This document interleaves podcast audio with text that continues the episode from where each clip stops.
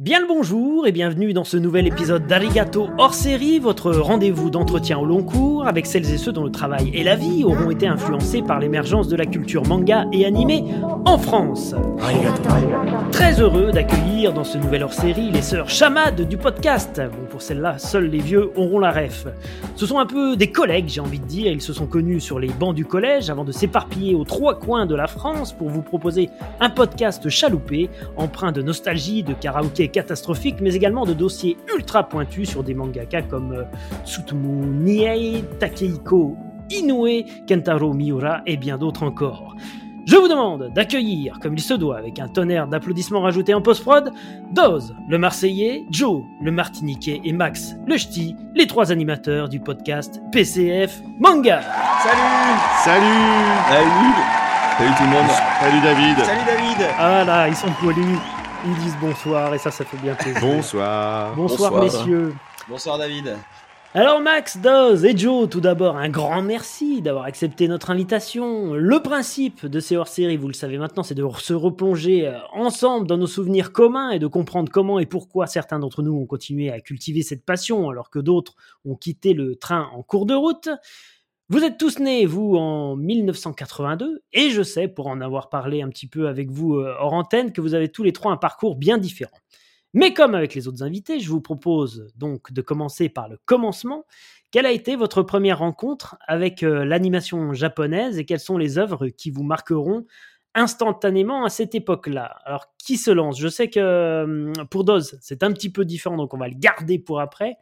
Mais euh, Max, Joe, qui veut commencer? Allez Joe, allez Joe, Joe Moi c'est assez simple, hein, euh, c'est eh ben, c'est Astro, Astro le petit robot, hein, Ah. ça commence vraiment tout petit euh, avec Astro, avec ce, ce dessin animé, puis surtout ce générique incroyable qui me, qui me hante encore. Enfin, vraiment Astro c'était mon héros quand j'étais petit.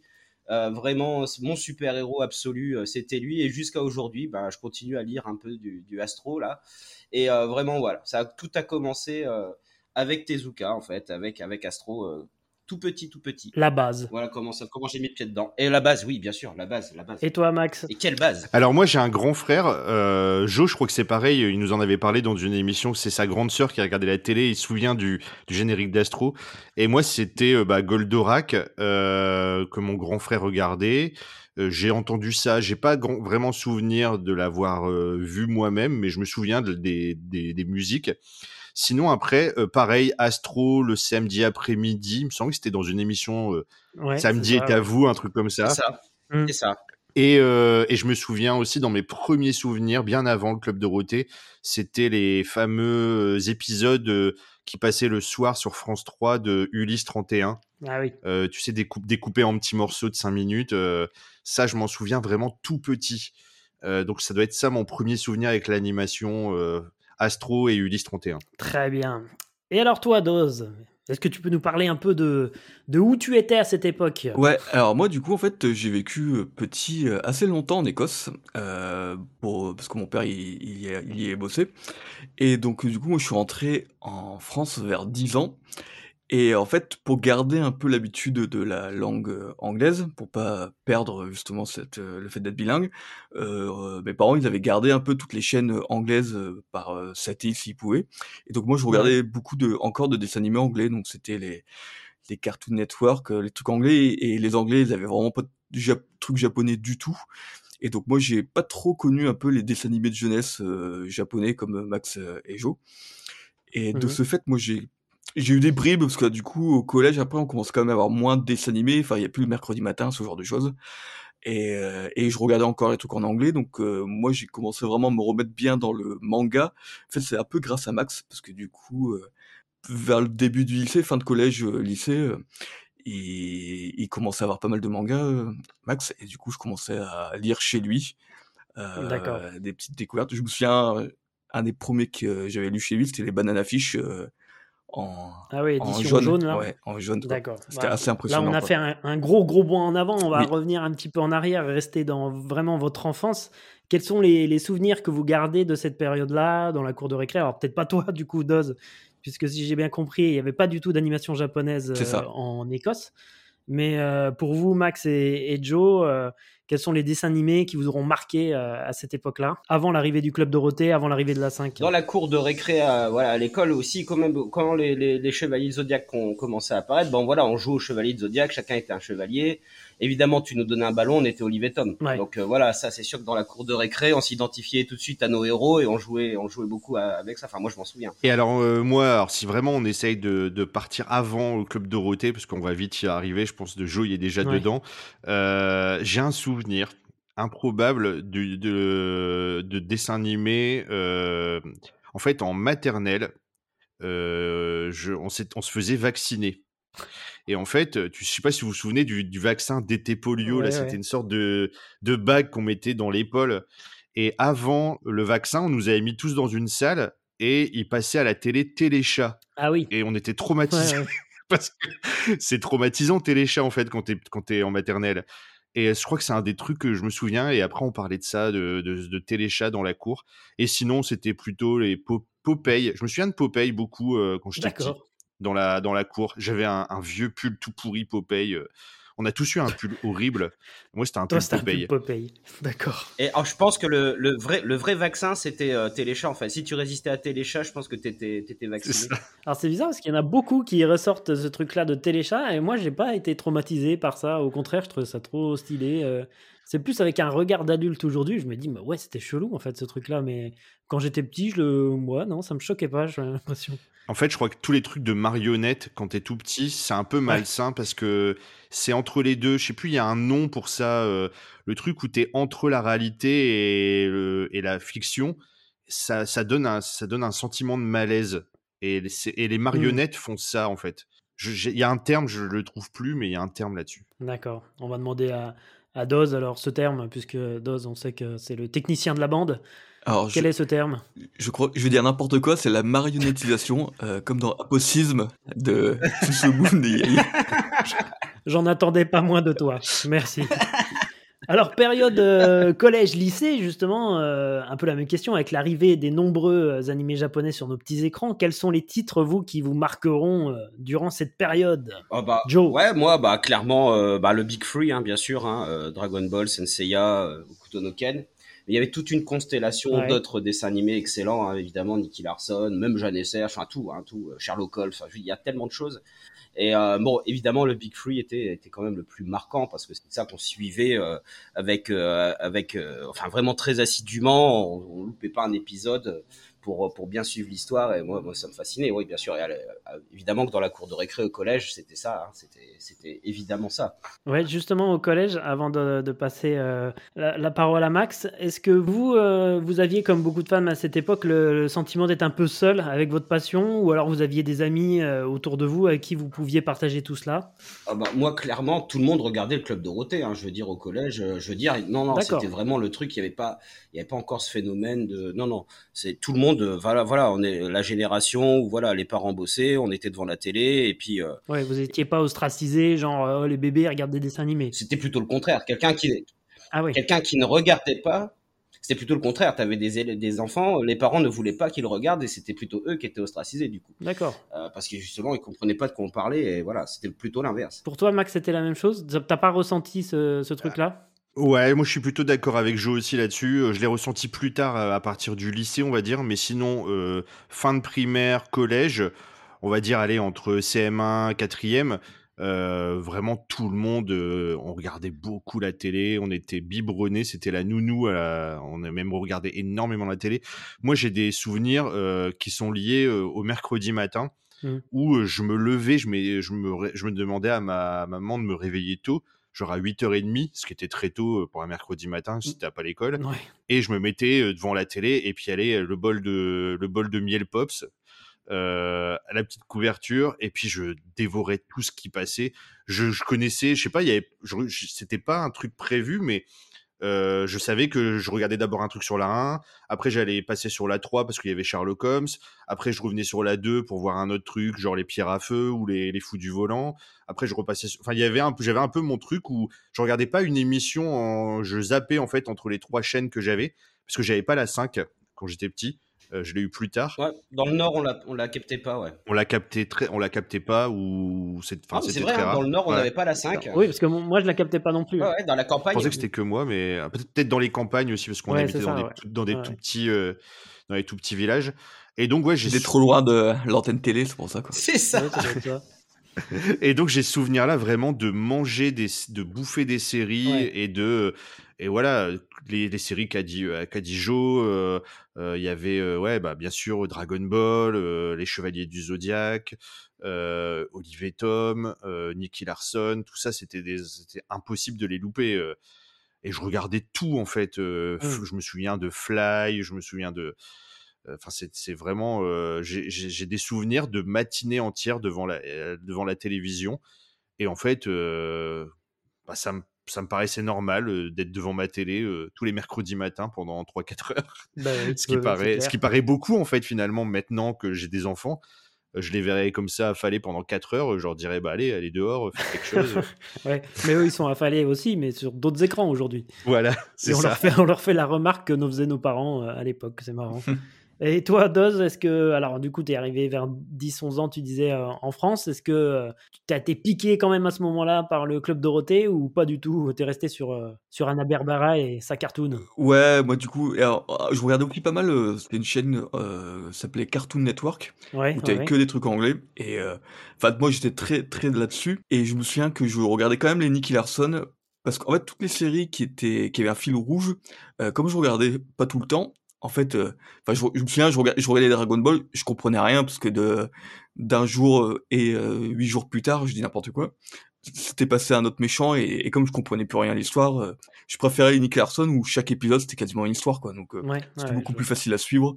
et Chevalier du Zodiac c'est pareil, du coup je galérais un peu et j'ai dû regarder Chevalier du trait bien plus tard pour comprendre vraiment toute l'histoire parce que du coup si tu le suivais pas et que t'étais pas au taquet alors je sais plus si tous les jours ou tous les quelques jours, tu comprenais plus rien à l'histoire et t'avais pas de rediffusion, euh, t'avais pas de replay, tout ce genre de choses quoi. Ce truc-là, c'est vachement important l'histoire des, des replays ou des rediffusions, c'est que nous on loupait quelque chose, c'était mort. Et en plus ça changeait tout le temps les diffusions. Parfois pendant les vacances c'était tous les jours.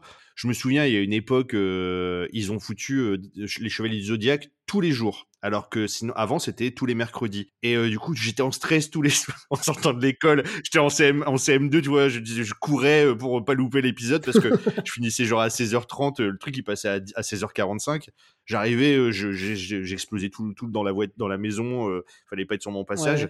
Et ouais et puis en fait après des fois tu, tu loupais ces, ces moments où ça changeait les modes les modes de diffusion. Donc tu loupais tu loupais forcément des épisodes et c'était pas rattrapable. Ah ouais, c'est clair. Et après, bon, bah, voilà, c'est tout. On, était habitué à ça. Maintenant, euh, ça mmh. paraît inconcevable tellement c'est facile.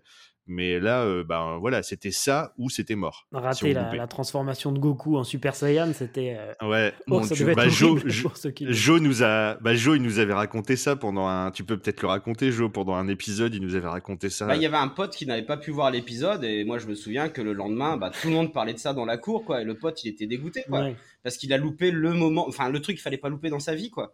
C'était le moment de son enfance. Dans sa vie.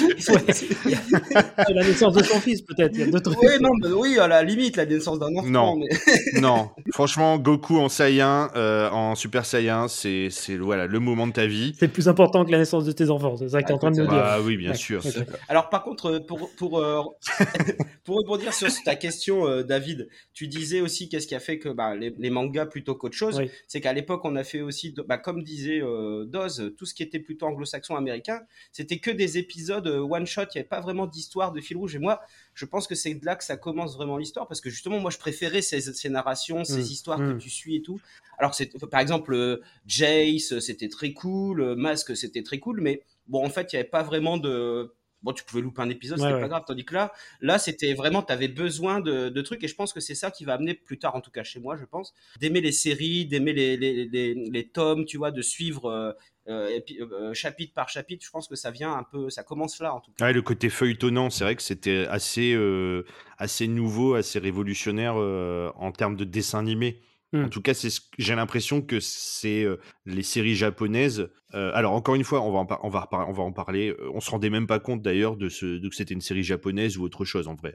Quand on était petit. Oui, oui, complètement. Ça, c'est venu par la suite, mais on se disait pas, tiens, ce truc-là, il est japonais, ce truc-là, il est américain, ce truc-là, il est français. On regardait ce qu'on nous donnait à regarder. Il y avait, des trucs, il y avait des trucs qu'on adorait, des trucs qu'on aimait moins. Au fur et à mesure, après, on commençait à avoir un, un type de graphisme. Effectivement, Mm. on commence à reconnaître, mais on se posait même pas la question. Je sais même pas à quel moment je me suis posé la question où j'ai su que c'était japonais. En tout cas aussi, euh, David, pour euh, te parler toujours de la cour de récré du, collège, moi je peux pas décorréler ça aussi de, des jeux vidéo parce que bah du coup on jouait, il y avait la Super NES qui était arrivée, on jouait beaucoup aux jeux vidéo et comme dit Max, en histoire, en graphisme, la narration des jeux, on sentait quand même qu'il y avait un univers très différent et on, bon, même si on n'avait pas encore conscience que tout ça venait du, du Japon, mais on voyait qu'il y avait une cohérence dans tout cet univers entre les dessins animés, les jeux vidéo et franchement pour moi ça participe aussi à, à cette culture, hein, clairement. Clairement. Street Fighter 2, Street Voilà, Fighter 2, c'était très Fighter, manga quand c'est sorti. On, a, on, a, on a vu tout de suite que ça nous parlait Ouais. en fait le Avec graphisme. le livret à l'intérieur, avec les, les artworks que- de je ne sais plus quel artiste, mais euh, oui, oui, il y avait une corrélation en effet. Super Mario aussi, c'était ultra japonais quoi. On sait jamais si c'était sérieux ou pas. euh, C'est- Doz il fait des feintes, hein, fais gaffe. Ah ouais, c'est ça. Parce qu'autant Street Fighter, je le vois bien le côté japonais, autant Mario, on le voit un peu moins quand même. Non, non, mais c'est vrai que toutes les consoles, euh, c'était Nintendo, Sega, c'était tout, euh, tout des japonais quoi. Ouais, ouais. ouais. En fait, avec le recul. Avec le recul, bien sûr. Merci, merci pour cette information, Doz. Du- durant ces années de la- 90, de- et- de l'information avec Doz, de de l'information et de l'entertainment. voilà, toujours, toujours. Premier sur l'entertainment. Voilà. Durant ces années 90, c'est également l'arrivée des VHS, euh, d'œuvres animées jusque-là inédites en France, et aussi le développement d'Animeland, euh, d'Animeland, parce que j'ai j'ai appris il y a très peu de temps que ça se disait Animeland, euh, qui débarque en kiosque après une période fanzine, les premiers mangas traduits également, et la création des premiers salons autour de la culture manga animée. Quel souvenir est-ce que vous, vous gardez de ces années? Est-ce que vous avez euh, vécu tout cela de loin, de près? Comment, comment est-ce que tout cela est arrivé chez vous? Doz, par exemple. Ouais, alors moi j'ai vu ça de très très loin. euh, on n'était pas trop, pas trop VHS. Ouais. Je j'ai jamais consommé du VHS euh, en animé. Enfin moi c'est vraiment j'ai commencé euh, la consommation d'animé, euh, c'était plutôt les les DivX, euh, donc bien plus tard, donc c'était après le lycée quoi. Mais voilà, non non moi j'ai pas beaucoup de regarder d'animé. J'ai regardé peu avant les DivX, j'ai regardé les, les animés, l'âge d'or des animés sur Canal+. Mais ça c'est pareil, on c'est un peu plus tard, mais c'était à partir des vraiment des évan- évangélions, euh, etc. quoi. Ah oui, oui, ok, d'accord. Et alors, vous, les gars? Ouais, bah c'est pareil pour moi, c'était d'assez loin. Je, je, je voyais pas en fait euh, encore l'intérêt euh, d'acheter un, un manga, euh, surtout si je pouvais voir la série à la télé. Les VHS, c'est venu un petit peu après, on va dire plus au plutôt lycée, lycée fin lycée, où là je vais, je vais prendre des belles claques. Mais euh, ce sera, euh, je pense que c'est, on, on va changer d'a- d'arc. En gros, là, euh, on passera un, un- franchement un cap. Hmm. Mais euh, toute cette, ah, d'ailleurs, bon, c'est vrai que la période lycée, c'est un peu la période où, euh, bon, moi j'ai pris un peu de distance un petit peu avec l'animé. C'est vrai que c'était devenu, euh, bah, le club Dorothée était fini. euh, nous, on était déjà plus grands, on avait peut-être d'autres centres d'intérêt. Et ça va revenir après en force justement par la VHS, mais euh, vraiment plutôt euh, lycée fin lycée. Et toi, Max? Alors moi je suis l'intrus dans les trois, euh, j'ai pas lâché l'affaire. Euh, donc euh, si on, on finit le collège, vraiment toute la période Club Dorothée, c'est vrai que par contre plus ça avance dans le collège, plus par contre ce sentiment d'être à part, enfin pas à part, mais de moins en parler en tout cas et de moins exprimer cet intérêt-là devant tout le monde parce qu'on va dire que t'es un bébé. Euh, Parce que moi j'ai vraiment regardé le Club Dorothée jusqu'au bout, euh, Mhm. jusqu'à la, fin. Et je, je, je continuais à regarder, à faire mes, mes, mes petites matinées euh, euh, miel pops euh, devant la télé. Tu n'as jamais Euh, changé de céréales, donc. non, j'ai- c'était les miel pops. Toujours euh, full miel pop. Miel pops, C'est les Miel Pops. pops qui donnent, qui donnent cette petite odeur à l'urine ou c'est autre chose? C'est ça. Ouais, c'est ça. hein. miel pops forever. Et, et je l'ai, alors je l'ai mangé euh, sans lait. Enfin, euh, Oh, comme ça. Mais qu'est-ce que c'est que ça? Mais non, on ah, mais moi, c'est, c'est comme le, le whisky sans glaçon. C'est euh, voilà, un truc. euh, moi, c'est le produit pur. Je ne pouvais pas le mélanger avec autre chose. Ça n'existe pas, ça. Du whisky avec glaçon. Enfin, bref. donc, euh, effectivement, j'ai continué euh, donc toute cette période-là euh, à regarder les dessins animés, collège, début lycée. Et euh, comme j'avais un, un grand frère aussi, j'ai découvert les premiers, les premières VHS par un copain de mon frère qui est venu à la maison, qui a ramené des VHS de des trucs pirates japonais, des films de Dragon Ball, de Dragon Ball Z. D'accord, ouais. Et que on a regardé, euh, je sais pas combien de fois. C'était en noir et blanc sur la télé parce que c'était pas le bon format. Ah oui. Ça devait être des, cassettes, ou- euh, voilà, ça devait être des cassettes anglaises ou, ou japonaises, je ne sais pas. Le délire pâle Euh, ou Secam, un truc comme ça. C'est ça. Mm. Alors c'était, c'était, euh, on comprenait rien, mais on était fascinés.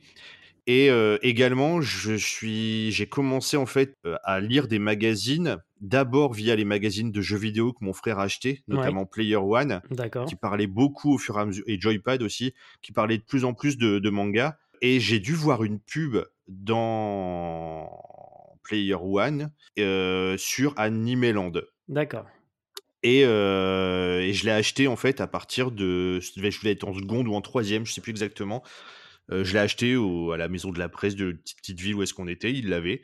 Et à partir de là, bah, j'ai commencé à le lire et appris. Enfin voilà, c'était mon.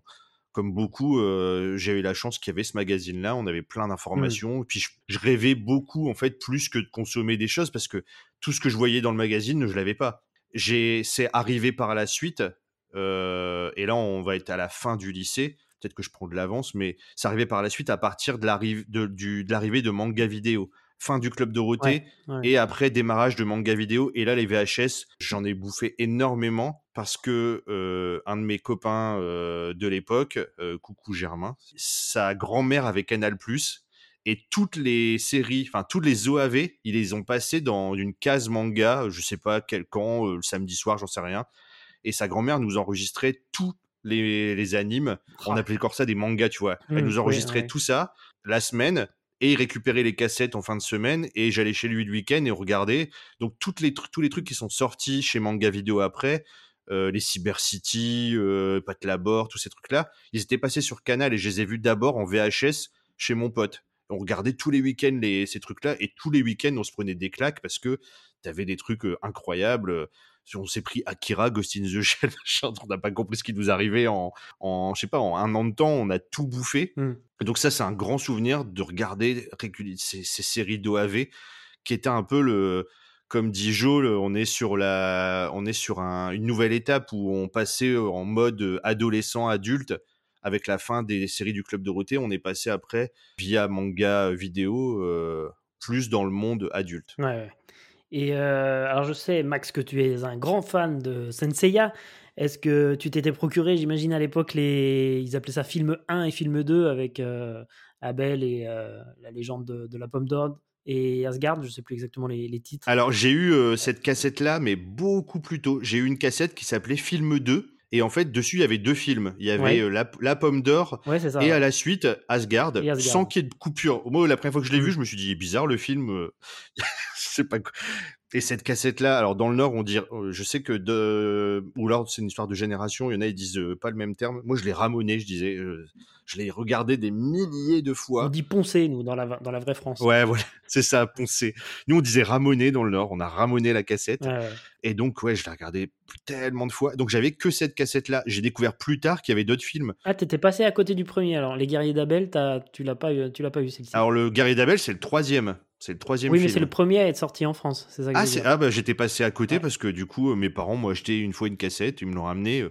On se posait pas la question en fait. J'ai Hmm. marqué film 2, je me, je me- j'ai même pas dit, euh, tiens, il y a un film 1 du coup. Ah oui, tu croyais que comme il y avait deux films, pour toi c'était logique que ça s'appelle film 2. quoi. Je me souviens même pas m'être posé la question en fait, j'étais trop content. Vous n'avez pas mis le 2 au bon endroit. ouais, c'est ça. Il fallait mettre deux films. Il n'y avait pas le S non plus, mais bon. J'avais une cassette, c'était un trésor, euh, c'était euh, Ouais, c'est clair. c'était En incroyable. carton. Ouais, ça, hein, voilà, il la- était en carton, La ok. cassette, en, la cassette carton. J'ai encore le bruit. Le, quand tu refermes la cassette, ouais, j'ai encore ouais, la ouais, sensation ouais. du bruit Ouais. et du, du claps. Ouais, du, c'est incroyable ce truc-là. C'est une nostalgie, ce Madeleine bruit. de Proust plus plus. Ouais, exactement. Ouais. Et puis donc, euh, donc là, on a parlé beaucoup d'animés. Concernant les mangas euh, papier, enfin manga, parce que manga papier, c'est ce qu'on disait justement dans les années 90, euh, des mangas papier, manga animé. Quels sont les premiers titres qui sont entre vos mains? Ben, alors, euh, comme, comme disait Max, donc déjà, il y a, y a effectivement cette transition avec bah, les vidéos qui arrivent, donc Ghost in the Shell, Kira qui mettent une énorme gifle. Je regarde des VHS que je loue au vidéoclub. Et puis, euh, mais si tu veux, je suis pas encore attiré par ça. Alors, tout- le point commun à nous, hein, c'est Max. Hein. euh, Max qui euh, lui va déjà commencer à lire. Moi, je vais commencer à lire des mangas à la fac en fait, parce que Max me les ramène. en fait, je lui demande peut-être même pas forcément, mais il me dit tiens, vas-y, Jo, lis ça, tu vas voir, c'est bien. En fait, donc on commençait évidemment par Saint Seiya. D'accord. Le mec, le forceur. J'étais déjà un tu Sais comment, tu sais comment il me l'a vendu? Euh, bah moi en plus, moi à, la, à la base, oui, c'est cool, c'est cool. Il me dit mais c'est surtout, il dit tu vas voir comme ça, tu verras la fin. Ouais, ah ouais ouais ok, bah obligé, obligé. Et donc euh, je les ai défoncés. Et en fait moi toute la période fac, euh, bon bah je n'achetais pas du tout de, de, de manga. Euh, toute la période fac, donc je lisais ce que Max me passait, m'avait passé ça. Je crois que tu m'avais passé les premiers familles compo, si je me souviens bien. Mhm. Et puis on se regardait des, des, cassettes, on se regardait des DVD. Mais moi, j'étais pas encore euh, dans ce dans ce truc-là. Euh, vraiment, mais la, quand je vais commencer à acheter des mangas, bah, c'est quand je vais commencer à travailler. Je vais arriver en Martinique. Et première série que j'achète, eh ben Saint Seiya. j'ai commencé par Saint Seiya, du coup je les avais pas, donc je me les ai su acheter. Je me les ai su acheter. Ah oui, je les, je, les ai lus, je sais pas combien de fois. Et j'adore les relire. Et c'est, oui, c'est un peu, oui, bah c'est, c'est ma porte d'entrée. Euh, en tout cas avec, comme tu disais, à l'époque on faisait manga papier. Euh, parce qu'on faisait pas forcément, euh, voilà, on disait manga pour tout à l'époque. et euh, ouais, non, ouais, je, je commence par Saint parce que ben là j'ai j'ai de la ressource financière. Et puis ben moi ça comme vraiment la, la, lecture de manga commence avec la, ma rencontre avec la librairie, la Casabule, où je ici en Martinique, qui était toute petite au départ. Et puis ben je trouvais donc voilà, je crois que la première fois que j'y suis allé, j'ai dû prendre peut-être les quatre premiers tomes de Saint Seiya j'ai dû prendre euh, deux au couteau Noken. Et puis j'ai mis la main sur ce qui va changer ma vie, sur les premiers tomes de Berserk. Donc Parce que là, tu étais déjà en Martinique à cette époque-là? Ouais, c'est-à-dire que moi, toute la période fac, euh, je, lis, je, ne lis, je lisais que ce que Max me prêtait, et puis je regardais de l'animation, euh, tout ça. Non, c'est vraiment quand j'ai commencé à travailler que j'avais ben, des ressources hmm. pour pouvoir me payer des mangas. Et là, je me suis, je m'y suis vraiment mis, mais en fait, parce que tout simplement parce que bah, j'avais adoré Saint Seiya, que j'avais envie de le relire. Donc j'ai été les racheter, et puis ah, ça y est, bah, je, le, le, le, doigt était pris dans l'engrenage, c'était fini, quoi. c'est là, c'est là que ça a commencé, quoi. Puis surtout que voilà, j'ai acheté Berserk en même temps, et là c'était terminé, quoi. Mmh. C'était la, mmh. c'était la révolution. Donc, euh, donc voilà, donc j'ai commencé vraiment. Euh, par ces séries euh, vraiment les gros classiques. Et puis après ben après t'explores et voilà. Donc ça on en reparlera je, suppose plus tard. Mais moi mes premières lectures c'est Max. Euh, Max le forceur mais euh, merci hein, Max hein, je te l'ai déjà dit je te le répète hein, c'était très cool. Mais ouais non mais ce, ce, cet argument de vente pour me dire ouais mais là tu vas voir la fin je te jure que ça m'a ouais ouais. Du coup j'étais content d'avoir la fin de ça parce que le problème avec nos séries c'est qu'on ne voyait pas la fin un club d'eau et tout ça. Voilà le, malheureusement on n'avait pas la fin des séries euh, et, voilà, c'était le, le, le, manga euh, étant arrivé. Là, maintenant, on pouvait avoir accès à l'œuvre en entier, et ça, c'était chouette. Quoi. Ouais. Alors, avant de passer à, à Max, le, le, dealer forceur, si j'ai bien compris. Euh, ouais, c'est ça. C'est clair. Dos, comment ça s'est passé? C'était un peu la même chose pour toi? Vous étiez en fac ensemble aussi ou pas du tout? Non, alors moi, du coup, justement, c'est là qu'on a fait, une petite session. Moi, du coup, j'ai fait une classe préparatoire, puis après, je suis parti à Toulouse faire mes études. Moi, j'ai, en fait, mon, mon père étant très bande dessinée euh, franco-belge, mmh euh, j'avais quand même une envie. Moi, je lisais pas mal de BD encore euh, au lycée, donc je lisais pas mal de BD que mon père achetait. Et en fait, je lisais aussi, comme je disais tout à l'heure, les, des mangas comme Banana Fish. Je sais plus si je les lisais chez lui ou s'il me les prêtait. mais par contre, je sais que j'étais pas de, dans les shonen club d'eau, quoi. C'est-à-dire, du coup, moi, les Okuto no Ken, les Saint Seiya, même Dragon Ball, je les ai lus beaucoup plus tard. D'accord. Et en fait, moi, je voulais, j'étais, enfin, j'étais plus intéressé par des trucs un peu nouveaux. Et pour ça, ça, euh, Banana Fish, je lui ai vendu en, alors toujours, euh, j'avais là, toujours la, petite phrase de vente. C'est pas comme au Club Dorothée, regarde, les pages, elles sont jaunes. T'es un, un, bon commercial. Hein. C'est clair. L'argument de vente, euh, là, je le prends direct. Hein. Oui, je crois qu'il m'avait même dit que ça sentait la banane. Ah oui, j'avais dit. C'est jaune et ça sent la banane. Ça, sentait pas la banane. Ça aurait été bien, pas Ou alors, t'avais avais fait des trucs avec. J'ai frotté des bananes sur mes mangas avant de lui prêter euh, pour lui faire croire que. Ouais. oh, ça sent le poisson. Du coup, ça sentait le fruit pourri. C'était pas du tout le but recherché, quoi. Non, et hum, je crois que les premiers mangas que j'ai achetés, c'était euh, le shonen Kenshin Vagabond, parce qu'on connaissait pas en, France, et les familles compo, parce que je les avais lus chez Max, et par contre, ça m'avait beaucoup plu, parce que déjà, le dessin était magnifique, et c'est vraiment un manga qui, qui changeait de l'ordinaire, de ce qu'on lisait. Enfin, l'histoire de famille compo, quand même, c'est euh, sur des... Ouais, très actuel. tout le monde est travesti, et c'était vraiment, vraiment super bien fait. Et ouais, moi c'est pareil, du coup, c'est c'est pareil, même la BD franco-belge, finalement, euh, moi mon père c'était très trucs très d'aventure, les westerns, les trucs un peu science-fiction, et les trucs comme Famille Compo qui sortent, qui, sont, qui est un manga un peu même social, euh, un peu vie, euh, tranche de vie.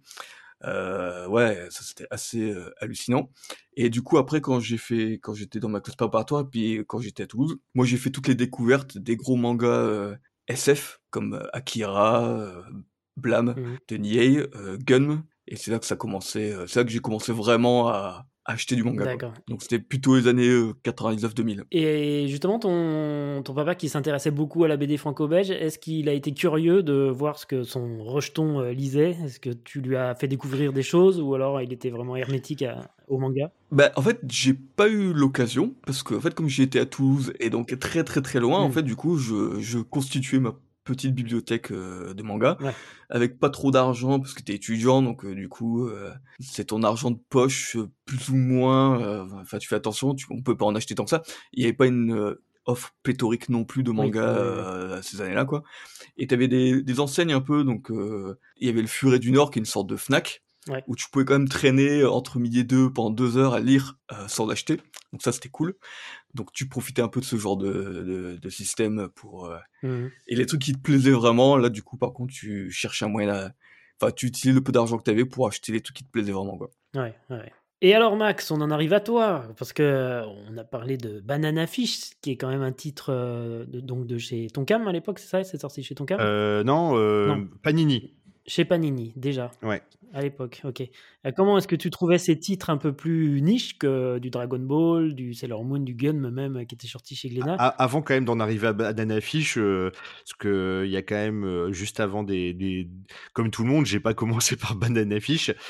En fait, la, la différence avec avec Joey Dos, c'est que j'ai commencé moi à lire dès le lycée, parce que bah, comme le père de Dos, par contre, mon père était aussi un grand fan de BD, Mhm. donc je lis des BD euh, depuis que je suis tout petit, BD franco-belge. Et euh, donc j'allais dans, régulièrement avec mon père dans des librairies. Alors dans la petite ville qui était euh, à côté de chez nous, il y avait des librairies. On faisait souvent des brocantes. Alors on appelle ça brocante vide-grenier. Il y avait Ah ouais. beaucoup de, de festivals de BD franco-belge aussi où j'allais régulièrement euh, en Belgique. Et euh, c'est à travers ça en fait qu'un jour bah, le manga est apparu. Et notamment, je me souviens encore. Alors, il y avait déjà eu Dragon Ball. hein. Je mets Dragon Ball à part parce que Dragon Ball, je l'ai lu même au collège avec euh, les, les trucs qu'on achetait à la Au kiosque. au kiosque, voilà. Ouais, Ça, ouais, c'est à 18 part. francs. Mais, mais j'avais pas encore la sensation de lire du manga. J'avais lu Dragon Ball, j'avais lu des Akira, mais c'était pas encore euh, un vrai truc qui sortait euh, à la librairie. J'avais pas cette impression-là. Et Ouais. euh, il y a eu en 97 la sortie de Senseiya euh, chez Kana, où vraiment je suis tombé dessus à la librairie et euh, mon père était, était là. Moi, je suis devenu hystérique. euh, Pratiquement, j'ai vu ça. Je fais, ah, j'étais pas au courant parce qu'on n'avait pas les informations. Je suis Mm. tombé vraiment dessus et j'ai fait, ah waouh, ils sortent euh, les Chevaliers du Zodiaque euh, en manga. Et là, bah, je suis rentré dedans et après, j'ai consommé tout ce qui sortait. Euh, Alors juste, je t'interromps deux minutes par rapport à Senseiya. Tu fais pas partie, toi, des lecteurs qui ont été déçus par le graphisme de Kurumada? Parce qu'à l'époque, c'est vrai, quand on est ado ou jeune adulte, entre Araki et Kurumada, il y a quand même un, un gap, quoi. Alors ouais, effectivement, euh, je vais pas le cacher que tout au début, quand tu feuillettes, tu te dis bon, c'est clair que c'est pas le même graphisme, mais en fait, j'étais tellement, mais tellement fan déjà de la série, j'étais tellement heureux de pouvoir euh, la lire en, en BD Ouais. euh, que, enfin, c'était c'était extraordinaire et je l'ai lu le tome 1, je l'ai acheté, j'ai dû le lire dix fois de suite euh, la, la première semaine parce que bah, j'étais trop, enfin, c'était extraordinaire. Parce que, et en plus, c'était ce truc nouveau de lire à- en sens japonais. Ouais, Tout ouais, était ouais, nouveau. J'avais l'impression, du coup, de, de, de prendre une route pour euh, un peu, euh, entre guillemets, tuer le père, tu vois, euh, prendre une autre route que mon père. Et cette, cette sensation-là de toi, t'as ton truc à toi. Moi, je fais pareil, ouais. Alors, Mm. je continuais aussi à lire de la BD, mais moi, j'étais, j'avais, j'étais parti là-dessus. Mon père, il regardait en disant qu'est-ce que c'est que ces trucs et tout. Et j'ai commencé après, bah, bien sûr, il y a eu Kana, euh, il y a eu euh, J'ai lu qui est arrivé. Donc, j'ai beaucoup consommé au début les séries qui étaient passées au Club Dorothée pour la plupart. Et il y a eu plein de nouvelles séries qui sont arrivées au fur et à mesure, euh, qui étaient plus, nou- plus nouvelles. Effectivement, on avait beaucoup de shonen quand même au début. Donc, toutes mes années euh, lycée, ça a été plus. euh, je me souviens d'avoir découvert Détective Conan, Yu Yu Hakusho, Ouais. les trucs chez Tonkam, Video Girl, etc. Et ça, je l'ai trouvé en librairie dans la même librairie que j'achetais, que mon père achetait ses, ses BD. D'accord, ok. et donc après, j'ai commencé à, à, faire une collection à partir de ce moment-là. Mon père, quand il allait acheter ses BD, moi j'achetais des mangas après. Et puis au fur et à mesure, j'ai je lisais pratiquement plus que du manga et il râlait en disant que c'était nul, tout ça. Enfin voilà, les trucs habituels. Jusqu'au jour où on en parlera plus tard où Taniguchi est arrivé j'ai enfin pu lui faire un truc qui a dit ah, c'est pas si mal. Et oui le fameux Taniguchi le plus européen des, des mangaka justement on peut arriver à, cette période là dont tu parles Max. Votre période de jeunes adultes je sais que vous avez trois parcours euh, bien différents à ce niveau là euh, Joe, par exemple, comment cette passion a, évolué chez toi? Mais En fait, euh, c'est le, point de départ, comme je t'ai dit. C'est euh, donc comme disait aussi Doz tout à l'heure, c'est est vrai que étudiant, moi, je pouvais pas. Je, le peu d'argent que j'avais, je le mettais pas dans des mangas. J'avais pas. C'est vraiment quand j'ai commencé à travailler que j'avais ce petit confort. Et donc j'arrive en Martinique, je dois avoir quoi, 24 ans, un truc comme ça. Et puis, euh, ben, je, voilà, je tombe, euh, je trouve une librairie, euh, BD, manga à, Fort-de-France. Et donc, du coup, ben, je vais m'acheter les Senseiya. Et en fait, eh ben, ça fait 18 ans que je suis client chez eux. Et, et que c'est une vraie histoire, une vraie relation, quoi, cette librairie-là. Moi, je, je, pourrais pas vivre ma passion s'ils n'étaient pas là. Hmm. Enfin, je la vivrais différemment, en tout cas, ça c'est sûr. Je pense que c'est une rencontre avec une librairie, c'est important aussi. Enfin, pour moi, dans mon parcours, en tout cas. Ouais, ouais. Euh, donc voilà, c'est vraiment, je commence à mettre les mains sur autre chose. Donc évidemment, je commence dans les zones de confort, hein, comme je t'ai dit tout à l'heure, je me refais les Senseiya, je me refais le Okuto no Ken, ça. Et puis je commence à tester d'autres trucs. Voilà, je mets la main sur Berserk et là pour moi c'est la gifle ultime quoi. C'est vraiment euh, là, c'est là je crois que je passe de, de ce que j'aimais bien, l'animé, tout ça, enfin, je veux dire, tout le parcours qu'on a décrit depuis tout à l'heure, jusqu'aux révolutions, on va dire, après Akira Ghost in the Shell, puis après, c'est vrai qu'on n'a pas parlé, mais il y a les, toutes les bonnes séries aussi qui, qui vont, qui sont arrivées, on n'a pas parlé d'Evangelion, on n'a pas parlé de Cowboy Bebop, de Samurai Champloo, mm. voilà, toutes ces magnifiques séries, mais si tu veux, j'avais, j'étais pas encore fait la transition vers le, le, le papier, entre guillemets, et c'est vraiment la rencontre avec la librairie, et là, je me dis que tous ces univers qui me fascinent dans l'animation, bah, je vais les vivre, euh, je vais les vivre maintenant dans le papier. Et en plus, ça va être, euh, enfin, je veux dire, là, tu mets, c'est, c'est un éventail incroyable. Tu peux lire de tout. Et donc voilà quoi. Donc euh, voilà, moi je commence, mais doucement. Hein, je te dis, au début c'est pas, c'est pas, c'est pas une passion aussi aussi importante qu'elle l'est aujourd'hui. Ça a été vraiment très crescendo pour moi. Et en fait, mais c'est c'est vraiment ça a été tout doucement mais, en fait plus ça va et plus tu lis et plus tu te passionnes et plus tu découvres. Et là en plus en fait, maintenant avec le podcast bah, je découvre encore en plus de choses et tout ça des choses que sur des terrains dans lesquels j'ai jamais été. Et euh, vraiment voilà moi c'est ça, ça commence vraiment quand j'arrive ici et euh, que voilà je commence vraiment à voir. Mais c'est très significatif tu vois euh, maintenant quand voilà je commence à acheter et euh, du coup, j'achète je, je, une bibliothèque juste pour mettre mes mangas, tu vois. Mmh. Euh, mmh. Avant, tout était un peu pêle-mêle, euh, tu vois, dans une étagère avec des jeux vidéo, avec des BD, avec, tu vois, des conneries, tu vois. Là, bah, je me, je m'achète mon étagère, enfin mon ma bibliothèque pour ranger mes mangas. Et là, ouais, là, tu commences. Bah, une fois que tu as commencé ça, après, c'est fini. Hein. Ouais. T'es foutu. Et donc, à part, alors moi, effectivement, j'ai cette période fac, etc.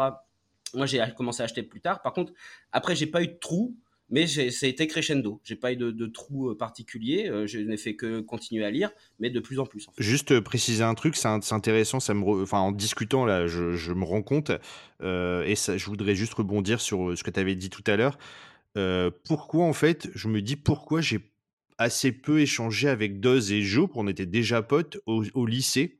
Et en fait, je crois que c'est pendant la phase du lycée, c'est le moment où je sais pas pourquoi, mais j'en parlais moins. C'était plus mon une sorte de jardin secret, ou peut-être que j'en avais honte, ou je sais pas. Et, je me souviens que par, pendant et après je m'en je m'en suis fichu après à la fac, mais pendant le lycée, même quand j'allais acheter des mangas et tout, euh, je regardais si je connaissais personne et tout, comme si c'était un truc honteux d'acheter des mangas. Parce ah que oui, donc t'as quand même connu ça aussi, ouais. ouais. ouais. Mais plus tard. C'était la période du lycée, c'était pas, oui, c'est comme tu dis, ça faisait bébé, il fallait sortir du club Dorothée, il fallait être des ados, il fallait fumer des clopes, fallait faire je sais pas quoi, mm. euh, tu vois. Et donc, même si j'étais déjà pote avec euh, Joe et Doge, j'ai pas partagé cette passion-là avec eux. C'était plus un truc solitaire, euh, un truc de, j'achetais beaucoup de mangas, mais pour moi, j'avais ce pote avec qui je regardais des les VHS manga vidéo. et après, j'ai commencé aussi à, à enregistrer beaucoup sur les chaînes du câble parce que mes parents après avaient, ils ont, j'ai eu la chance d'avoir CanalSat, dont la chaîne manga. et j'ai enregistré énormément de cassettes qu'on a consommées par la suite avec, avec Joe à la fac. Parce que là, on a bouffé tous ces séries-là que j'enregistrais. régalé. J'enregistrais. Je faisais des cassettes VHS que je fabriquais moi-même, toi. Je remettais la bande au bon endroit à chaque fois, tous les jours. On a été nombreux à faire ça, voilà, j'ai les Cowboy Bebop, les Évangélions, j'ai tout Senseiya en cassette que et après j'allais découper dans les magazines euh, des images et je recréais des belles jaquettes, tu vois, je marquais les noms, le nom des, des, le nom des, épisodes derrière, etc. On a eu Julien dans, dans, cette émission de la capsule manga qui a fait la même chose, mais lui il est allé encore plus loin, il a créé ses propres jaquettes sur son ordinateur qu'il imprimait, qu'il rajoutait comme ça. Ouais, non, mais c'était c'était à la main. Mais je faisais ça bien avec un beau feutre et tout. Et donc, toutes ces séries-là avec euh, Joe, effectivement, à la fac, parce qu'après on était à la fac ensemble. Euh, à la fac, je lui ramenais les cassettes. On passait, euh, on a été parfois plus à regarder des cassettes de manga, d'anime que d'aller en, cours. euh, je lui ramenais, je lui ramenais tous les mangas et tout, et j'ai réussi en fait à le choper à ce moment-là entre guillemets. et j'étais super content qu'il soit à fond aussi, parce que c'est génial quand t'as quand as un ami avec qui tu peux partager et que tu sens que ça fonctionne. Et après, avec DOS, ça a été pareil. Et en fait, ça nous a jamais lâché, ça nous reliait.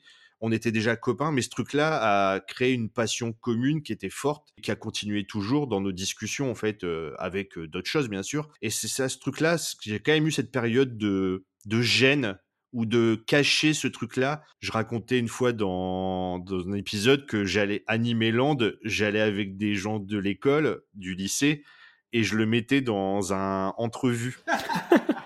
Ouais, parce que c'était ça. Parce qu'en fait, parce qu'en fait, les autres, ou ils achetaient entrevue ou un magazine de mobilette ou des trucs euh, improbables. Moi, comme je prenais Animeland, je le mettais euh, dans un entrevue. Ils passaient devant moi à la caisse. Quand ils allaient dehors, je leur faisais signe ouais, j'arrive. Et en fait, euh, le gars, j'enlevais la, j'enlevais l'entrevue. Je dis non, mais je prends le truc à l'intérieur. Et puis en sortant, je disais aux autres, ouais, c'est bon, j'ai mon entrevue, elle c'est trop bien. Alors que je m'en, je m'en tapais d'entrevue. On va aller regarder ta boîte à cash. voilà. Donc il y a quand même eu quand même cette période où c'était fallait pas le montrer. C'était, mais je sais pas si vraiment les autres se seraient moqués de moi mais moi j'avais peur qu'on se moque de moi. Non, parce qu'en fait tout le monde continue à regarder, hein. tout le monde continue à aimer Dragon Ball, etc. En fait, c'était après c'est sortir de l'enfance aussi. Je suis pas sûr, je suis pas sûr, Jo. Non, c'était sortir de l'enfance, je sais pas. peut-être que je dis ça, moi. Euh, lycée peut-être pas quand même. Si si si j'ai si j'ai eu ce truc là, c'est peut-être que j'ai senti qu'à un moment euh, il fallait faire attention avec ça, parce que euh, on aurait pu euh, me cataloguer dans. Alors il y avait pas les termes geek ou otaku tout ça, mais ouais, voilà, je voulais je voulais, je, voulais pas qu'on me mette dans cette case-là, donc je le faisais un peu en, secret comme un truc dont il fallait pas parler. Je sais pas, c'est bizarre. Et après, à la fac, je m'en foutais. Le fameux regard des autres qui est encore toujours d'actualité aujourd'hui, quoi. De ne pas assumer ses passions, quelles qu'elles soient. Aujourd'hui, il y a la K-pop, il y a d'autres choses, mais c'est toujours dur de, de s'affirmer quand on est ado. Et, toi, tu as, connu ça, David, aussi? Tu as connu cette période-là, comme décrit Max? Oula, ça y est, je prends la main sur l'interview, c'est parti. On n'est pas dans PCF Manga, les gars. Oh, c'est quoi ce bazar, là? On est dans Arigato. Non, non, mais parce que, parce que moi, c'est quelque chose, c'est quelque chose que j'ai pas connu. Tu as l'air d'avoir connu ça. Oui, oui, euh, moi, ouais, ouais, collège. Euh, bah, moi, je, alors, je sais pas si ça joue beaucoup. J'ai, euh, je suis né en 78, donc j'ai 4 ans de plus que vous on a connu les séries en même temps, forcément, mais on n'avait pas le même âge.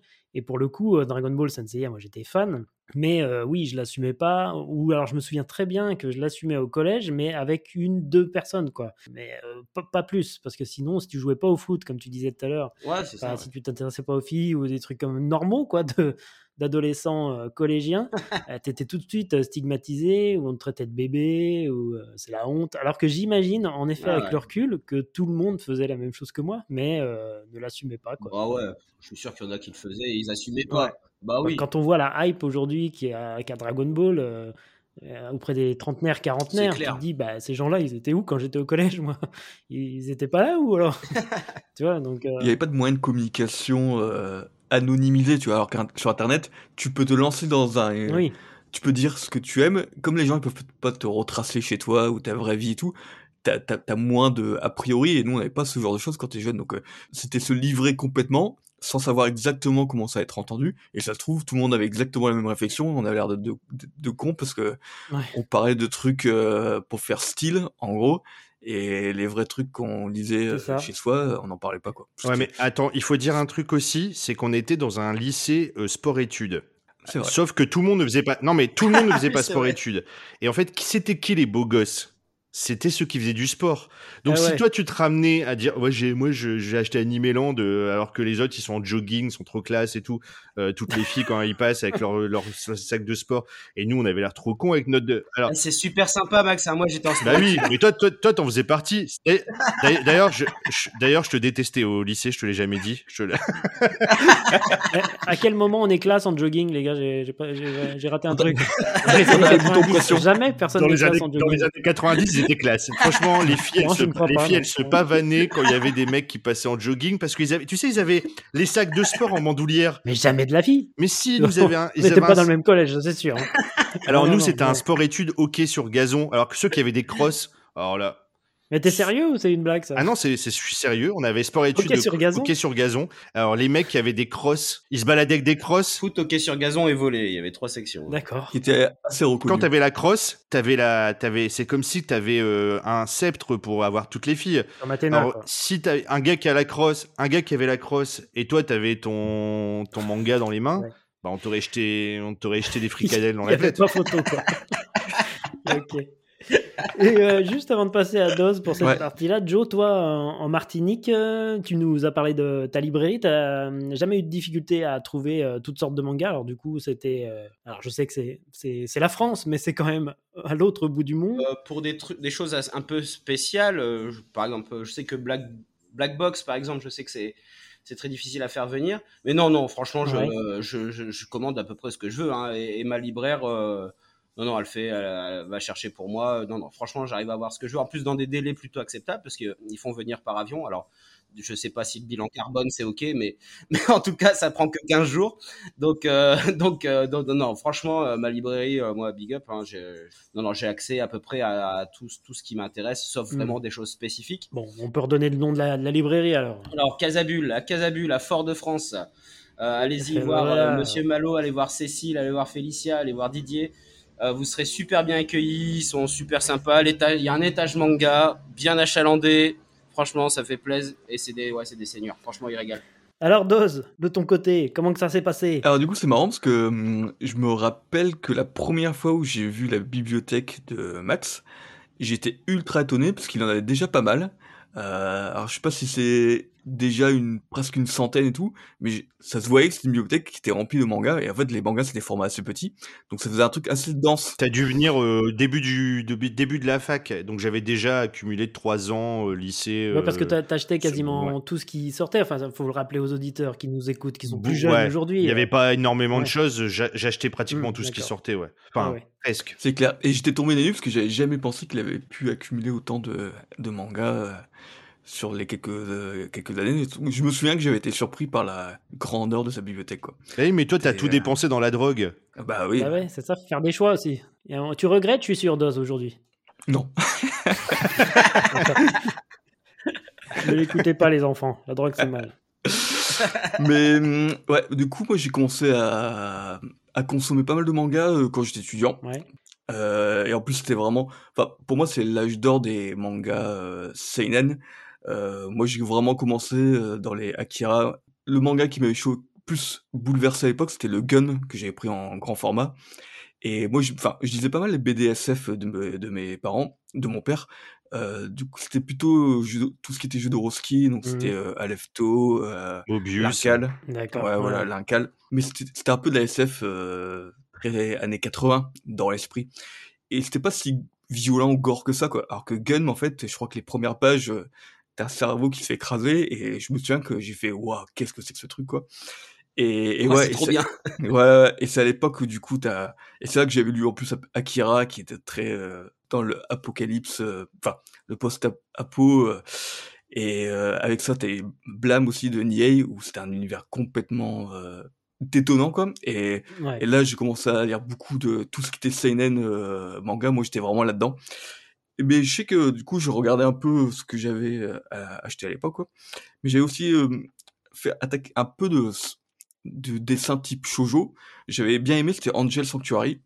C'est un peu, c'est un sorte de une un shonen avec des dessins euh, typés shojo et ça m'est assez plu quoi. Et juste après, après, je commençais mes premiers euh, mangas comiques. Euh, J'avais commencé GTO et qu'est-ce que je me pissais dessus en lisant GTO quoi. Et, et ça que tu commençais à avoir pas mal de, de mangas différents. Donc euh, et tu profitais du fait que les thématiques dans le manga, ça paraissait très très large, et je me régalais beaucoup de ça, quoi.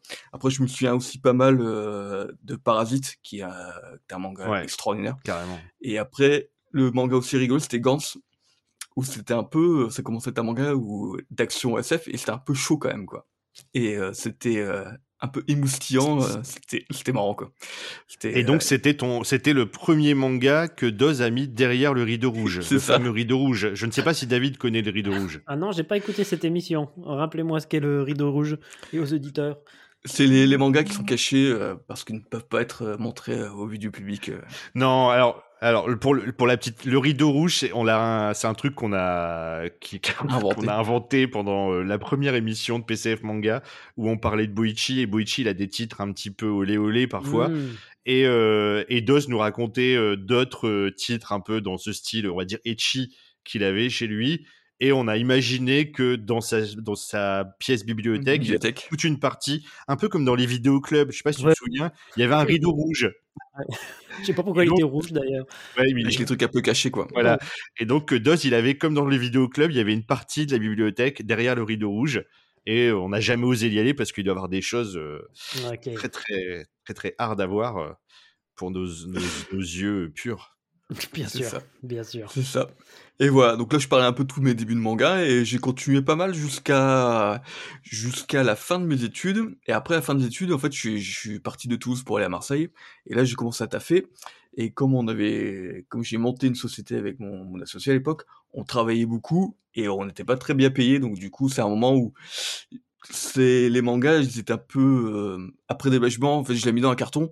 Et c'est là que j'ai, moi j'ai eu un bon trou d'air d'une dizaine d'années et j'ai repris et donc j'ai redéménagé dans un truc un, un peu plus grand vers 2017-2018 et c'est là que j'ai commencé je suis passé dans ma phase euh, complétion de mes séries euh, en retard où j'ai un peu galéré pendant un an et demi deux ans.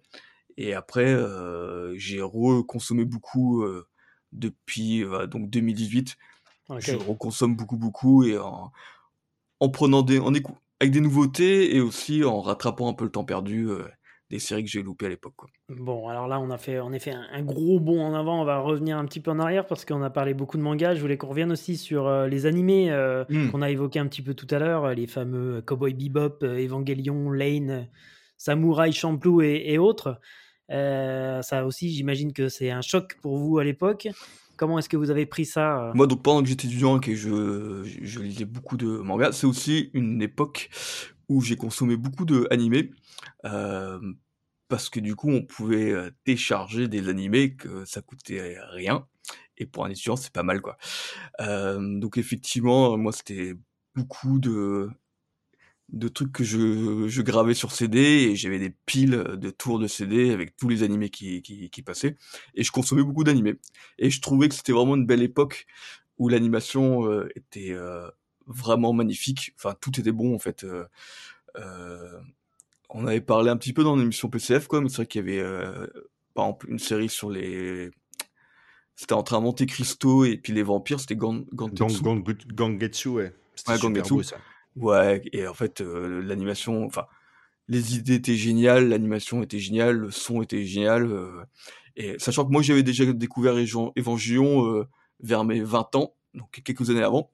Parce que ça, en fait, tous les trucs qui passaient sur Canal Plus aussi, j'ai beaucoup consommé. Euh, ouais, donc les vents euh, escaflonnés aussi, euh, et voilà. Et donc 2004-2005, je crois que c'était à cette époque qu'il y avait Samurai Champloo, euh, Cowboy Bebop, que j'ai que j'ai adoré quoi. Et voilà. Et après, donc pendant mon trou, je, je, je lisais, enfin, je regardais plus d'animé. Et quand j'ai repris, donc à partir de 2016-18, moi l'animé, j'étais trop concentré dans le manga pour et pas assez de temps pour voir l'intérêt de continuer tout ce qui était animé. Donc ça, par contre, j'ai complètement décroché. Ok. Et toi, Joe?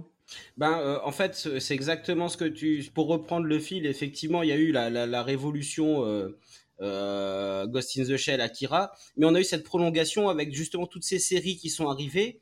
Euh, donc, comme tu, on disait tout à l'heure, Max débarquait avec euh, des séries. Puis il y avait aussi, moi, il y avait, il y avait la case sur Canal qui passait Full Metal Alchemist, qui passait Cowboy Bebop, si je dis pas de bêtises, qui passait GTO.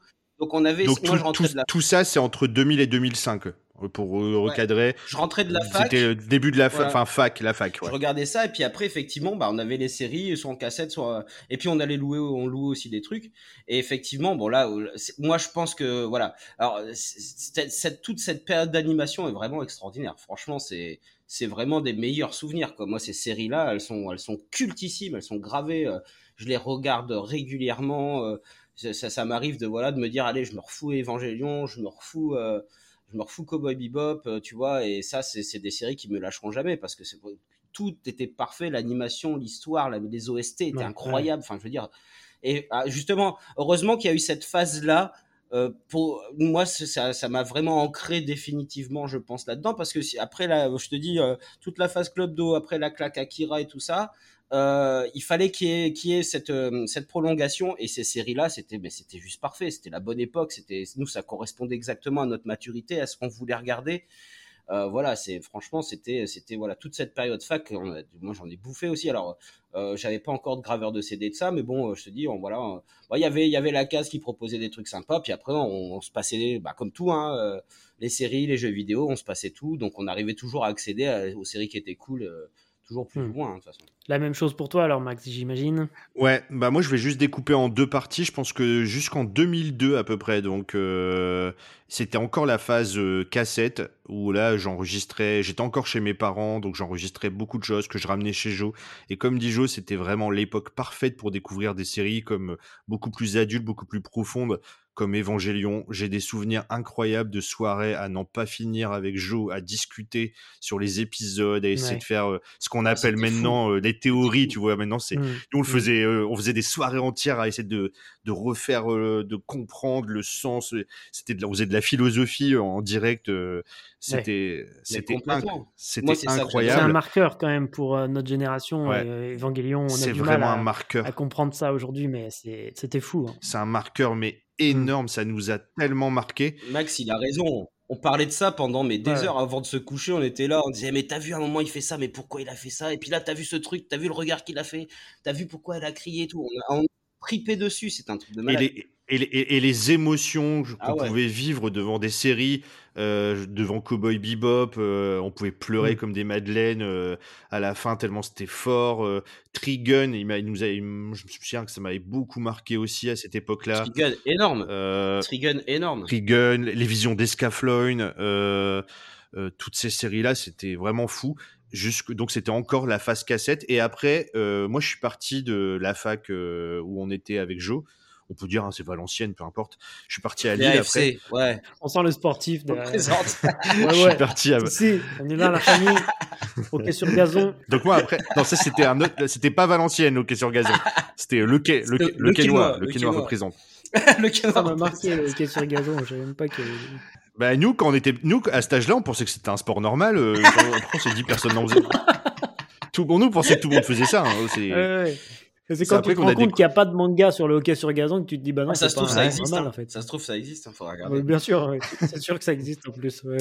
Et donc après, comme euh, Joe et Dos, deuxième phase, je suis parti à Lille, euh, où là j'ai beaucoup, à part, j'ai commencé à consommer aussi énormément d'animes euh, jusqu'en on va dire 2006-2007. Euh, et là, plus en phase euh, téléchargement à mort, téléchargement, Imul. euh, Ah, Imul. alors là, c'était la folie du matin. Ça, ça tournait tout le temps. Euh, J'avais mon PC qui, qui avait 500 mégas, euh, qui était plein, ce qui paraît pas beaucoup, Ouais. mais c'était énorme. Tu te réveillais le matin, tu vérifiais si les fichiers étaient les bons. Ouais, voilà. Tu avais parfois quelques petites surprises. Parfois, tu avais des surprises. Parfois, tu avais des des. films pornographiques d'Osniak, des trucs comme ça. Moi, je me souviens, c'était les films plutôt. Il y avait des films, ils étaient, euh, tu, les- tu les téléchargeais en VF et c'était une version québécoise. Ça, Ah ouais, Alors, et t'avais euh, du coup Tom Cruise dans Mission Impossible, il faisait tabernacle là. C'était ridicule. on, embrasse nos amis du Québec, bien sûr, qui nous écoutent. mais non, Max mais non, vous étiez ridicule. C'est PCF Manga, ça, hein, qui ça. Pas du tout, je vous adore, euh, le Québec. Non, mais c'était, ça nous faisait rire, voilà. C'était pas ridicule. Oui, oui. Euh, merci tu, tu de- te moquais des gens du Québec. Voilà. Bon, moi, tu sais, avec l'accent du Nord, on peut quand même, euh, on, on se moque aussi. Chacun sa croix. Voilà. Et donc, euh, grosse, c'était une nouvelle période où là, ça a encore accentué euh, ma consommation de d'anime et de manga parce que, bah, arrivé dans une grande ville comme Lille, j'ai découvert toutes les librairies qu'il y avait là-bas, alors que moi, avant, j'en avais qu'une. Ouais. Là-bas, il y avait des librairies partout parce que c'était l'époque, c'était un premier âge d'or où il y avait au moins une dizaine de librairies. Il y en- La rue de la il Clé. y en a même plus que maintenant. Il y avait une rue où il y avait quatre librairies dans la rue, la rue de la Clé. La rue de la Clé, c'était incroyable. Cette rue, euh, pour te décrire, David, il y avait, il y avait les librairies, il y avait magasin de jeux vidéo, il y avait pff, magasin de skate, c'était the place Ah ouais. to be, quoi. T'étais jeune, t'allais dans cette rue, il Ouais, y avait ok, tout, quoi. C'était un peu la rue. Keller de, de Lille alors. C'est ça, voilà. Et il y avait tout plein de librairies et, euh, et j'ai découvert à ce moment-là aussi les produits dérivés. Donc les, les- j'ai commencé à consommer des OST. Alors c'était des fausses OST, je ne savais pas. J'ai commencé à acheter des CD à Ouais. 10 balles, mais c'était les fameux SM Record. Euh, je- J'ai acheté tous les Senseiya euh, de Co- les Cowboy Bebop, Evangelion, Escaflowne, toutes les Eh BO parce que c'était tellement exceptionnel. On a tous euh, ça, on et c'était des faux trucs en fait, parce qu'un jour ça a disparu, mais je crois qu'il y a eu la répression des fraudes qui a, qui a débarqué. Euh, les figurines, ça a commencé aussi à cette époque-là. Bon, après, j'avais un petit appart étudiant, donc euh, c'était pas non plus énorme, mais, euh, mais voilà, j'ai commencé vraiment à, consommer et beaucoup plus à cette époque-là de, faire des découvertes. C'est-à-dire, grâce aux magazines que je continuais à lire, bah, il y avait plein de magazines qui faisaient des propositions ou sur Internet qui démarraient. On pouvait trouver les choses et je, tentais beaucoup, beaucoup de nouvelles séries. Et j'ai fait énormément de découvertes à cette période-là, de séries qui me tiennent encore à cœur maintenant. Mais j'en ai tellement, je ne saurais même pas toutes les dire. Mais aussi, il y a eu cette époque-là où j'ai découvert des, les, les premiers trucs de patrimoine, parce qu'il y a chez Tonkam, ils ont commencé à sortir du Tezuka, des choses comme ça. Et ça, c'était incroyable. Bouddha, euh, les trois Adolphes, euh, c'était euh, c'était fou. Et ça, c'est des trucs que j'ai réussi à faire lire à mon père d'ailleurs. En plus du Et, euh, et donc, ouais, toute cette période-là, toute, toute cette période-là, elle était vraiment, vraiment intense. Et, et ça, c'était ouais, la fac, jusqu'au moment où j'ai commencé à taffer. J'ai eu un petit break aussi. Alors, peut-être pas 10 ans comme Doz, mais j'ai eu un petit break au début du boulot, où pendant 5 ans, peut-être, j'ai dû m'arrêter. Et, euh, et après, c'est revenu à la sortie, je crois, de la l'édition perfecte de. Senseiya. Euh, et là, j'ai commencé à racheter, puis après, bah, c'était parti. Comme j'avais remis la main dans. Tu viens dans les Ouais. librairies, puis après, bah voilà, c'est parti, puis tu, tu rattrapes ton retard, et après, c'était parti. Mais euh, est-ce qu'on peut parler maintenant un petit peu de votre podcast, du coup euh, PCF Manga, donc PCS pour euh, Pastis Coco Fricadelle, et Manga bah, pour Manga. Ah non, euh, on a changé. Ah. Pour, pour, pour se faire pardonner par les Québécois, ce sera pancake coco fricadelle. D'accord. Ça, tu l'as préparé ou euh, comment ça se passe? Non, Ça t'est venu comme ça, là. C'était bien de m'interrompre pour, cette, euh, pour ce truc-là. Très important. Breaking news. Ouais, c'est ça. On va mettre un petit jingle à chaque fois que, que Doz intervient. Merci beaucoup, Doz. Euh, donc, pour commencer, est-ce que vous pouvez expliquer aux auditeurs d'où vous est venue cette idée et puis euh, nous pitcher un petit peu le concept de cette merveilleuse émission? On, on va laisser parler Max, hein, parce que je crois que c'est lui qui était l'initiateur euh, ah, C'est à cause de lui, donc. de ces idées. Quoi. Bah, c'est tout est de sa faute. Hein. Le 11 septembre, tout, euh, le Covid. Ah, ça aussi? Je crois que c'était un pangolin, donc. Max le pangolin. Je suis un pangolin. D'accord. Pourtant, je t'ai croisé une fois, j'étais. Oui, mais j'ai. En fait, c'est comme les yokai, je change de forme. Ah, ok. Un pangolin. C'est ça. Mizuki, il l'a pas fait celui-ci. Alors, euh, donc pour, euh, pour, pour revenir après dans, dans les années 2010, toutes les années 2010, on était donc bien sûr euh, étalés sur toute la Terre, on pourrait dire, parce que Joe est en Martinique, Doz est, habitait à Marseille, moi j'étais toujours j'étais dans le Nord, et en fait on s'appelait régulièrement, et il y avait bien un moment où bah, euh, on discutait de, de, de manga, puis on partait dans des discussions pendant... euh, plusieurs heures. euh, on pouvait passer euh, une soirée un dimanche après-midi euh, avec le décalage horaire ou je ne sais plus où bah, on va parler de ça pendant des heures. Parfois qu'à deux, parfois à trois, en étant en visio, en faisant des Skype, des choses comme ça. Et puis petit à petit, moi mon boulot a fait que je me suis de plus en plus déplacé parce que j'ai changé de travail vers 2015. Je suis devenu consultant et donc dans le cadre de mon boulot, je bouge énormément. Je fais beaucoup de voitures pour aller chez différents clients, etc. Mhm. Et j'ai commencé à consommer du, Podcast. du podcast à ce moment-là. Parce que, bah, au bout d'un moment, quand tu as écouté 18 fois les annonces de France Info, Ouais. ou que tu as écouté. Les grosses têtes euh, en deux- boucle. ou que tu as écouté les grosses têtes, ou que tu ou que t'es au bord de la dépression parce que t'as écouté deux, deux, deux jours Rire et Chanson et que t'as eu le sketch de Dan Roumanoff, quand t'as eu ça, pour, et tu te dis, je vais, je vais, je vais pas survivre. Il faut que je trouve une solution. Euh, et il faut que je trouve quelque chose. Une alternative. Et, j'ai découvert les podcasts euh, par hasard euh, en tombant sur le, le premier podcast que j'ai écouté, c'était euh, parce que j'ai cherché un truc cinéma et j'ai commencé avec Super Ciné Battle. Je Mhm. sais pas si vous connaissez, Ouais. podcast de Daniel Andreev et, euh, et j'ai plus le, le nom de, de son Ça compère. va lui faire plaisir s'il nous Euh, écoute. Désolé. Non mais il s'appelle, il, s'appelle, non mais on- il s'appelle Papa, il, il s'appelle Papa, euh, Stéphane Boulet, voilà, Stéphane Boulet et Daniel Andreev.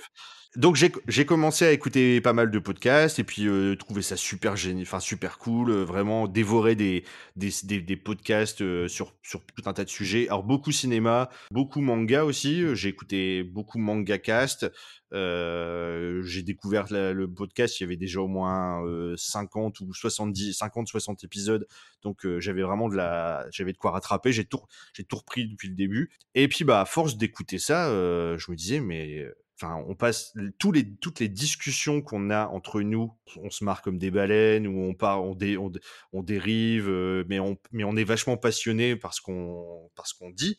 Bah, j'ai dit au gars, euh, une fois, je, à un moment, j'en avais parlé à Joe d'abord, je fais, on va s'enregistrer. Et puis, on pourrait essayer de faire quelque chose. Et euh, Joe, il dit, ouais, ok, ça pourrait être sympa. Et après, j'en ai parlé à Doz. Je lui ai dit, euh, tiens, on voudrait, Mhm. on voudrait lancer un truc, euh, faire un podcast. Je lui explique un peu ce que c'est, parce qu'il connaissait même pas le, le concept. Bah, moi aussi, hein. Moi, Même aujourd'hui, je- j'ai aucune idée de ce que c'est- ce qu'était un podcast. Hein. Euh, C'est Max qui m'a expliqué parce que. Oui, même aujourd'hui, c'est ça. Et donc je leur explique, je leur dis juste, bah voilà, je, je- je leur dis c'est comme de la radio libre, euh, on fait la thématique qu'on veut, on fait ce qu'on veut, enfin c'est très libre euh, et, et voilà. Et puis je dis ça, ça, ça, en fait c'est rien d'autre que ce qu'on faisait quand on était ado, parce qu'on a oublié de parler d'un truc. En même temps c'était pas dans, dans les mangas. C'est quand on était ado, euh, on faisait, on avait un magnétophone. Tu avais un magnétophone. Ouais, j'avais un magnétophone. Alors c'était un vieux magnétophone euh, avec la grosse touche rec euh, rouge dessus là. On s'enregistrait, on faisait des émissions de radio on s'enregistrait. On appelait ça radio euh, bip parce que je vais pas dire le village d'où je viens, mais Ouais. c'était le radio de l'endroit où je viens. Et on a fait ça, on a fait plein de de, de, de- de fausses émissions avec des sketchs, avec des, des, des conneries, des, machins, euh. des fausses Mm. pubs. Ouais, ouais. On par... Il y avait des, des sujets. Euh... Joe il présentait le tiercé, je me souviens. C'était, enfin des. Mais c'était des émissions qui n'étaient pas diffusées. Mais non, c'était que pour nous. Et après, on les. Moi, c'était, c'était, c'était un délire entre Ouais, nous. parce que ouais. c'est marrant parce que j'ai fait, la, j'ai fait la même chose, mais sur une radio locale avec un pote, euh, où on faisait des fausses pubs, évidemment. Enfin, on faisait tout comme les nuls et les inconnus, finalement. Oui, voilà. Et nous, c'était diffusé quand même. C'était pas que pour nous. en Non, nous, c'était pour nous. Parfois, on les réécoutait, puis on se marrait. Et, euh, et euh, Ouais. c'était un super souvenir, ce truc. On l'a fait euh, pendant plusieurs années. Alors, c'était pas à chaque soirée, mais on a fait plusieurs euh, radios, machin. Et, euh, Pour, et- pour- pour vous dire, euh, Max, à un de mes anniversaires, m'a offert une cassette des- du best-of de la radio. Donc il avait fait, il avait compilé Wow. les meilleurs moments de la radio et il m'avait offert ça pour mon anniversaire. La cassette était remplie de conneries, mais des gros moments de soirée, de fête qu'on faisait ensemble. euh, On serait Alors, curieux euh, d'entendre ça. c'est- Faut numériser tout ça. Ah là. non, mais ça, c'est c'est cultissime. Il me reste une cassette, je ne sais pas si elle est encore vivante, mais moi, j'ai encore, j'ai encore cette cassette d'anniversaire, qui est incroyable. Avec une belle jaquette, j'imagine. Oui, Et, euh, et voilà, donc en fait, comme on avait fait ça, je leur ai vendu aussi comme ça en disant ouais, mais en fait, c'est comme si on faisait un radio machin, euh, et euh, ça va être cool, on va rigoler. euh. Après, Joe il était motivé tout de suite, il fait ouais, ouais, mais comment on fait Et puis euh, là, on se retrouve à deux comme des cons, on dit bah, on est quand même des billes euh, en technique, euh, qu'est-ce qu'on fait? Puis après, euh, je pensais à Dos, je fais bah, Dos déjà, il y a à fond aussi dans les mangas, on en parle souvent, puis en plus. euh, lui, c'est un, c'est un intello, tu vois. Ouais, il, euh, sait, il sait servir d'un ordinateur, disons, quoi. C'est ça. Ouais, il sait ser- il sait servir d'un ordinateur. Ah, mais ça. pour nous, ça va être un intello, ça. ça vient d'un ordinateur. On revient à la stigmatisation tout à l'heure du lycée. Quoi. Du coup, moi à l'époque où en fait je faisais du. Je jouais pas à console, moi je jouais sur PC. Alors c'est marrant, c'était les gamers PC contre les gamers console, mais, mais du coup tu, tu construisais ton propre PC. Moi j'ai j'ai bien trippé sur ce genre de choses quoi. Et il y avait pas mal de gens qui faisaient, c'était pas. Enfin, j'ai pas eu de gêne du tout à, à être fier de monter mes PC, mes cartes graphiques que tu as rajoutées, euh, changement de mémoire et tout. Non, non, ça j'ai j'ai toujours, euh, toujours aimé quoi. Tu nous envoies du rêve en tout cas. Non, mais par contre, Doz, Doz c'était un intello au lycée, mais l'intello cool. Tu sais, comme dans les films, il y a toujours un intello dans une bande, mais l'intello que tout le monde adore. C'était pas du tout euh, l'intello mis de côté. Oui, et c'est C'était, et c'est euh, surtout la- l'intello qui venait, qui venait faire la fête avec nous, et voilà, c'était pas. enfin, on dit intello d'ailleurs, c'est pas du tout ça, mais euh, il y en avait qui, euh, voilà, euh, qui pouvaient lui tendre une bière, euh, il la refusait pas, quoi. il crachait pas dessus. Ouais, ouais. Parce qu'un télo, on se demande à quel moment c'est devenu une insulte aussi, ce truc-là. C'est trop bizarre. C'est clair. Le fait d'être intelligent, c'est insultant. Et donc, euh, je leur fais cette proposition-là. Et puis bah après, je vais laisser euh, Doz ou Jo prendre la suite de l'histoire, parce que comme ça... Bah, euh, moi, je, je veux bien, puisque c'est vrai que, en fait, comme euh, je suis, je suis loin, bah, des fois, le dimanche midi, ben, j'appelle euh, j'appelle la famille, j'appelle les amis. Et donc, du coup, ben, le, euh, souvent le dimanche midi, ben, j'appelais Max. Donc, pour lui, c'était le soir. Et puis, bon, ben, ça va, ça va, Malout, ouais, ça va, la famille, machin, machin. Je travaille de ça. Puis, forcément. Alors, loot, Mhm. loot, euh, loot, faut quand même expliquer. Euh, Malout, euh, c'est en dans, dans le nord, ça veut dire mon zizi. On a vu, on a vu le film ça. de Bruno Dumont. voilà. Ouais, oui. et, euh, Donc il m'a- il m'appelle mon il m'appelle mon zizi, mais bon, c'est tout, Ouais, ouais, c'est- comme ça. hein. affectueux. Ça ne nous regarde pas, c'est une autre émission, ça. C'est comme frérot à Marseille, Voilà, c'est équivalent. Frérot, ça veut dire zizi c'est nul. Commencez pas à nous raconter n'importe quoi, les gars, parce que sinon on va pas s'en sortir. Et donc. euh, Donc, Joe, tu en étais. Donc je te dis, ben en fait, euh, donc on, on boit une bière, on discute ensemble, quoi, normal, euh, soit au téléphone, soit. Il y a beaucoup d'alcool dans votre. Bah, on, bah, on est des histoire. nordistes, hein. Écoute, on aime bien boire l'apéro. De toute façon, PCF, c'est le manga idéal à ton apéro, hein. Donc, donc ça, en fait, on a, on a vraiment. Tu parlais de Et la- la bière, c'est la bière, c'est pas de l'alcool. en plus, ça compte pas. Donc, non mais Ça compte pas. David, c'est vraiment le- le- le- l'esprit, l'esprit Oui. du podcast, c'est vraiment, ex- mais exactement ce que dit Max, c'est les discussions qu'on avait ensemble à boire un coup euh, parce que ça fait longtemps qu'on s'est pas eu au téléphone et forcément au bout de, de 10 minutes, dit ah j'ai lu ça, ah ouais moi j'ai lu ça et puis en fait on, on, on parlait pendant pendant peut-être des fois deux heures de manga en fait et en fait en, en- en- Ouais, mais à vous écouter, on a l'impression que c'est comme ça une discussion entre potes, mais le podcast c'est quand même plus que ça pour les auditeurs qui ne connaissent pas. Il y a en effet cette partie un peu délire, euh, notamment sur la fin, mais il y a quand même une partie très travaillée, j'ai l'impression, en tout cas, euh, autour d'auteurs euh, im- importants. Bien, mais bien sûr, mais en fait, c'était au départ, c'était, on s'était dit, on va faire ça. C'était juste ça. Et après, justement, on a construit quelque chose. On a un petit peu. Enfin, d'ailleurs, pas tout de suite. Peut-être que Dos, tu peux raconter la Ouais. première émission qu'on a enregistrée, du coup. En fait, euh, le plus compliqué, c'est que effectivement, comme Joe est à distance, euh, il fallait qu'on puisse trouver un moyen. En fait, on pouvait pas enregistrer un podcast en, en live, enfin ensemble en physique. Et donc, fallait- en fait, on a quand même cherché pas mal les outils, les- nos premiers outils euh, pour pouvoir enregistrer. Et tu donc, en tu fait, peux on- dire jeu, hein, euh, t'as le droit. oui, c'est vrai. t'en voudra Oui, pas. tu peux tu peux employer le- la première Nous, personne. pendant ce temps-là, on buvait, nous, pendant ce temps-là, on buvait des bières avec Joe, euh, pendant il est que tu modeste, cherchais. il est modeste. Ouais, C'est ouais, bien dose. Donc c'était marrant, il y a toute une phase où tu commences à chercher qu'est-ce qu'il faut comme microphone, euh, qu'est-ce qu'il faudrait comme plateforme, etc. Quel logiciel de montage. Et donc une fois qu'on on a vu que c'était, euh, que j'ai vu, excuse-moi, que c'était techniquement faisable, euh, bah on a commencé à se dire, bah allons-y quoi. Et c'est là qu'on a plus ou moins planifié notre émission zéro, qui restera. Éterne- éte- très longtemps dans les qui limbes. restera éternellement l'émission zéro.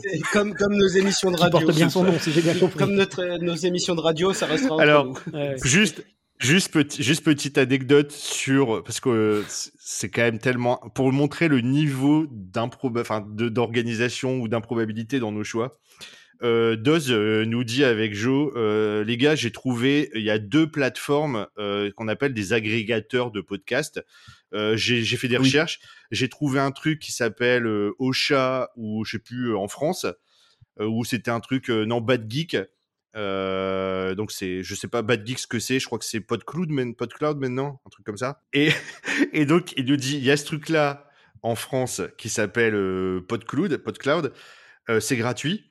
Et il nous dit sinon j'ai trouvé un truc aux États-Unis qui s'appelle Buzzsprout. Alors, Buzzsprout, On n'a même Mais- pas laissé le temps qu'ils nous disent que c'était payant, nous on a dit on prend ça. On prend ça. Je, je me souviens parce que j'ai essayé d'argumenter le bien fondé de ma, de ma réflexion en disant il y a un site qui est facile à faire sur Buzzsprout, donc c'est un truc tout compris. Buzzsprout. Mais il était déjà parti dans le délire Buzzsprout et je l'avais perdu instantanément. J'imagine, ouais. ouais, ouais. Et donc, on s'est, nous, on s'est mis à l'international tout de suite parce qu'on avait tout de suite une vision Bien de, sûr. dév- de développement international. PCF manga. Voilà. Yeah. Mais c'est c'est des succursales. Il y aura des, il y aura PCF euh, Rio de Janeiro, PCF euh, D'accord. euh, Johannesburg, tout ça. Mais c'est- en- cours. Pourquoi Johannesburg On sait pas. Mais en tout euh, cas, tu ne sais, euh, David, tu disais que effectivement notre podcast, euh, il y, a, il y a du travail, il y a de la recherche. Oui, parce qu'on on voulait donner un corps à l'émission, mais par contre tout le reste, tu sais, euh, quand on, se parlait ensemble, mais même Max l'avait dit avant, tu sais, quand on se matait Évangélion, qu'on discutait Ouais, pendant ouais, des ouais. heures à essayer de trouver le sens, à essayer de comprendre, c'est ça en fait qu'on a essayé de garder en fait. Euh, on rajoute juste des trucs, on va dire, euh, Ouais, la contextualisation. documentaire Mhm. en fait, euh, vraiment pour essayer d'être complet.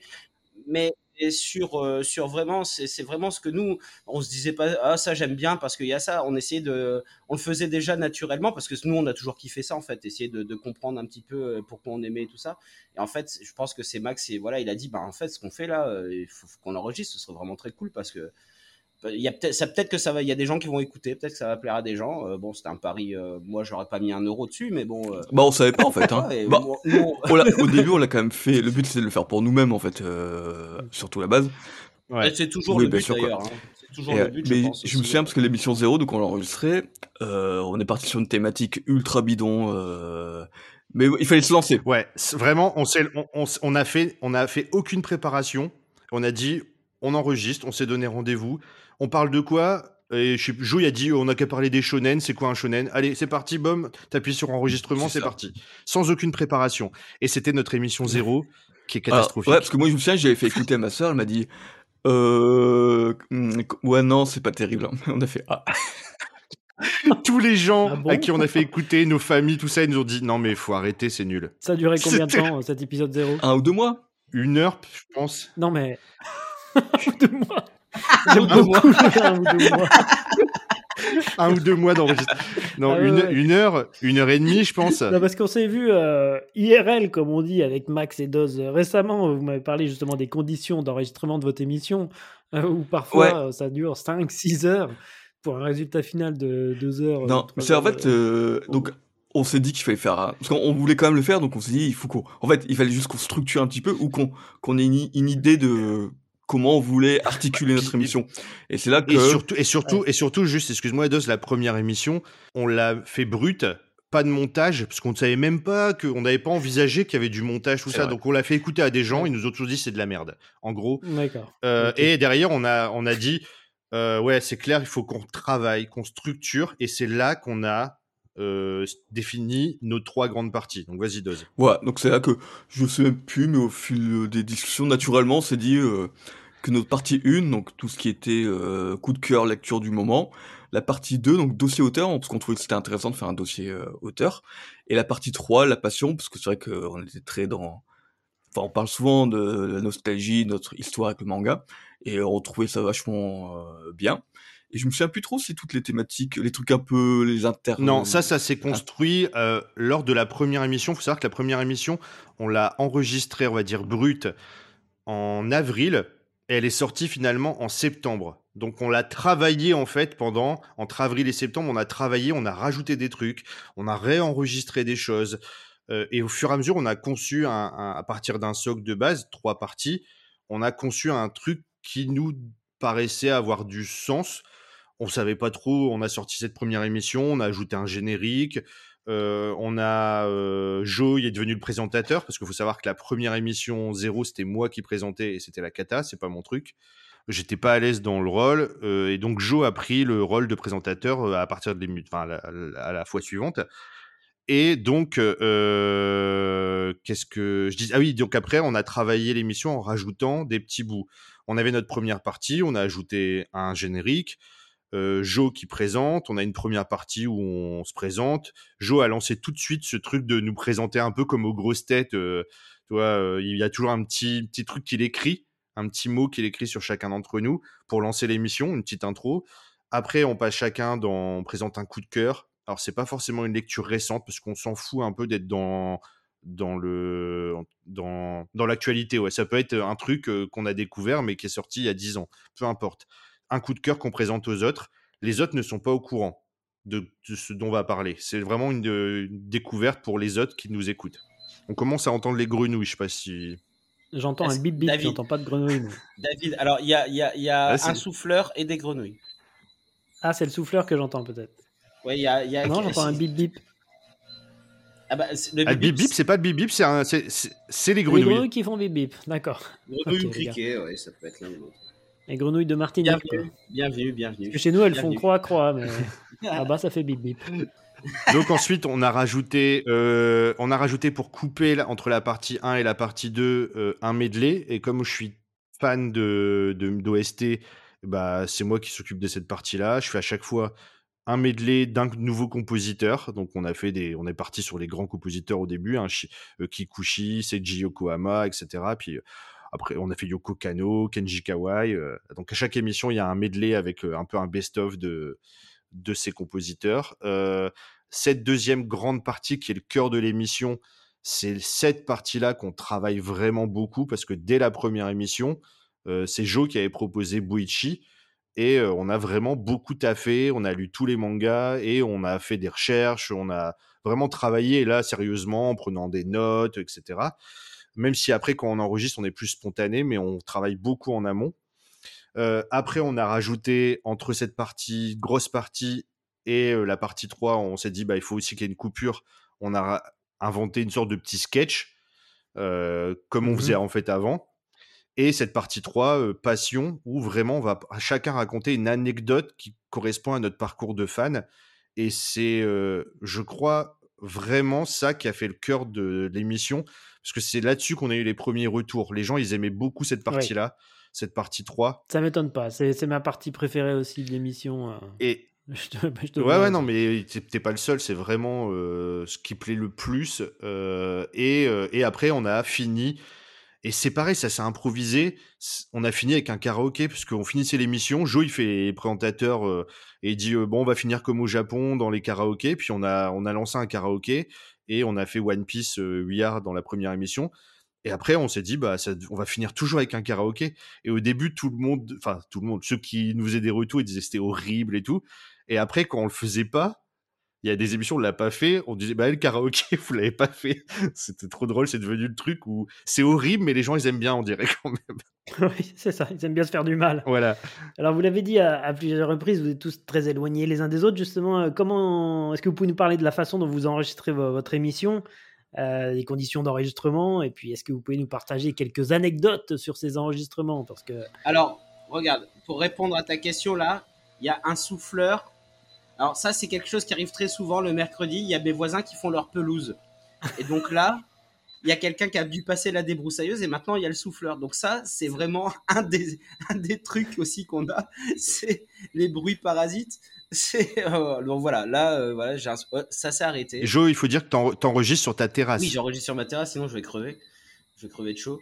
Euh, oui, oui, là je suis sur ma terrasse. Donc ce qu'on entend derrière, il euh, faut bien que je le précise aux auditeurs, ça n'est pas rajouté en post-prod, hein, c'est des vrais oiseaux, des vraies grenouilles, une vraie tondeuse. Des vrais souffleurs et des vraies débroussailleuses. Là, tu vous l'entendez la débroussailleuse? Ah oui, c'est magnifique. Merci. Merci des pour il y a des motos, des hélicoptères. Ouais.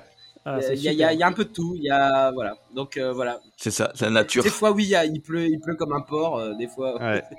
ouais. parfois on enregistre. D'un coup, il y a, y a, des trompes d'eau qui tombent. On n'entend plus rien. On doit, on doit arrêter l'enregistrement. Et voyez la mousson euh, Non, il y a plein de choses qui se passent. Comme Joe, il est dans. Nous, on est le soir là. il est 23h25. Euh, et donc chez toi, Joe, il est quelle heure là?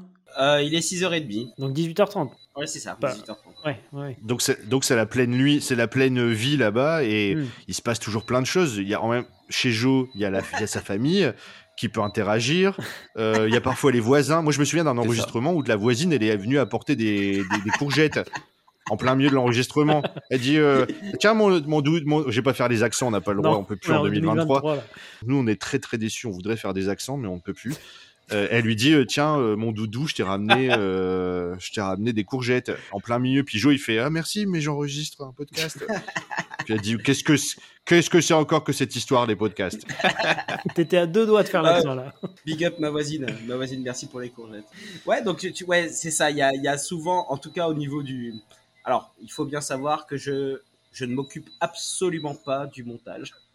Ça, je laisse cette tâche-là à, à, Max et, et à Doz.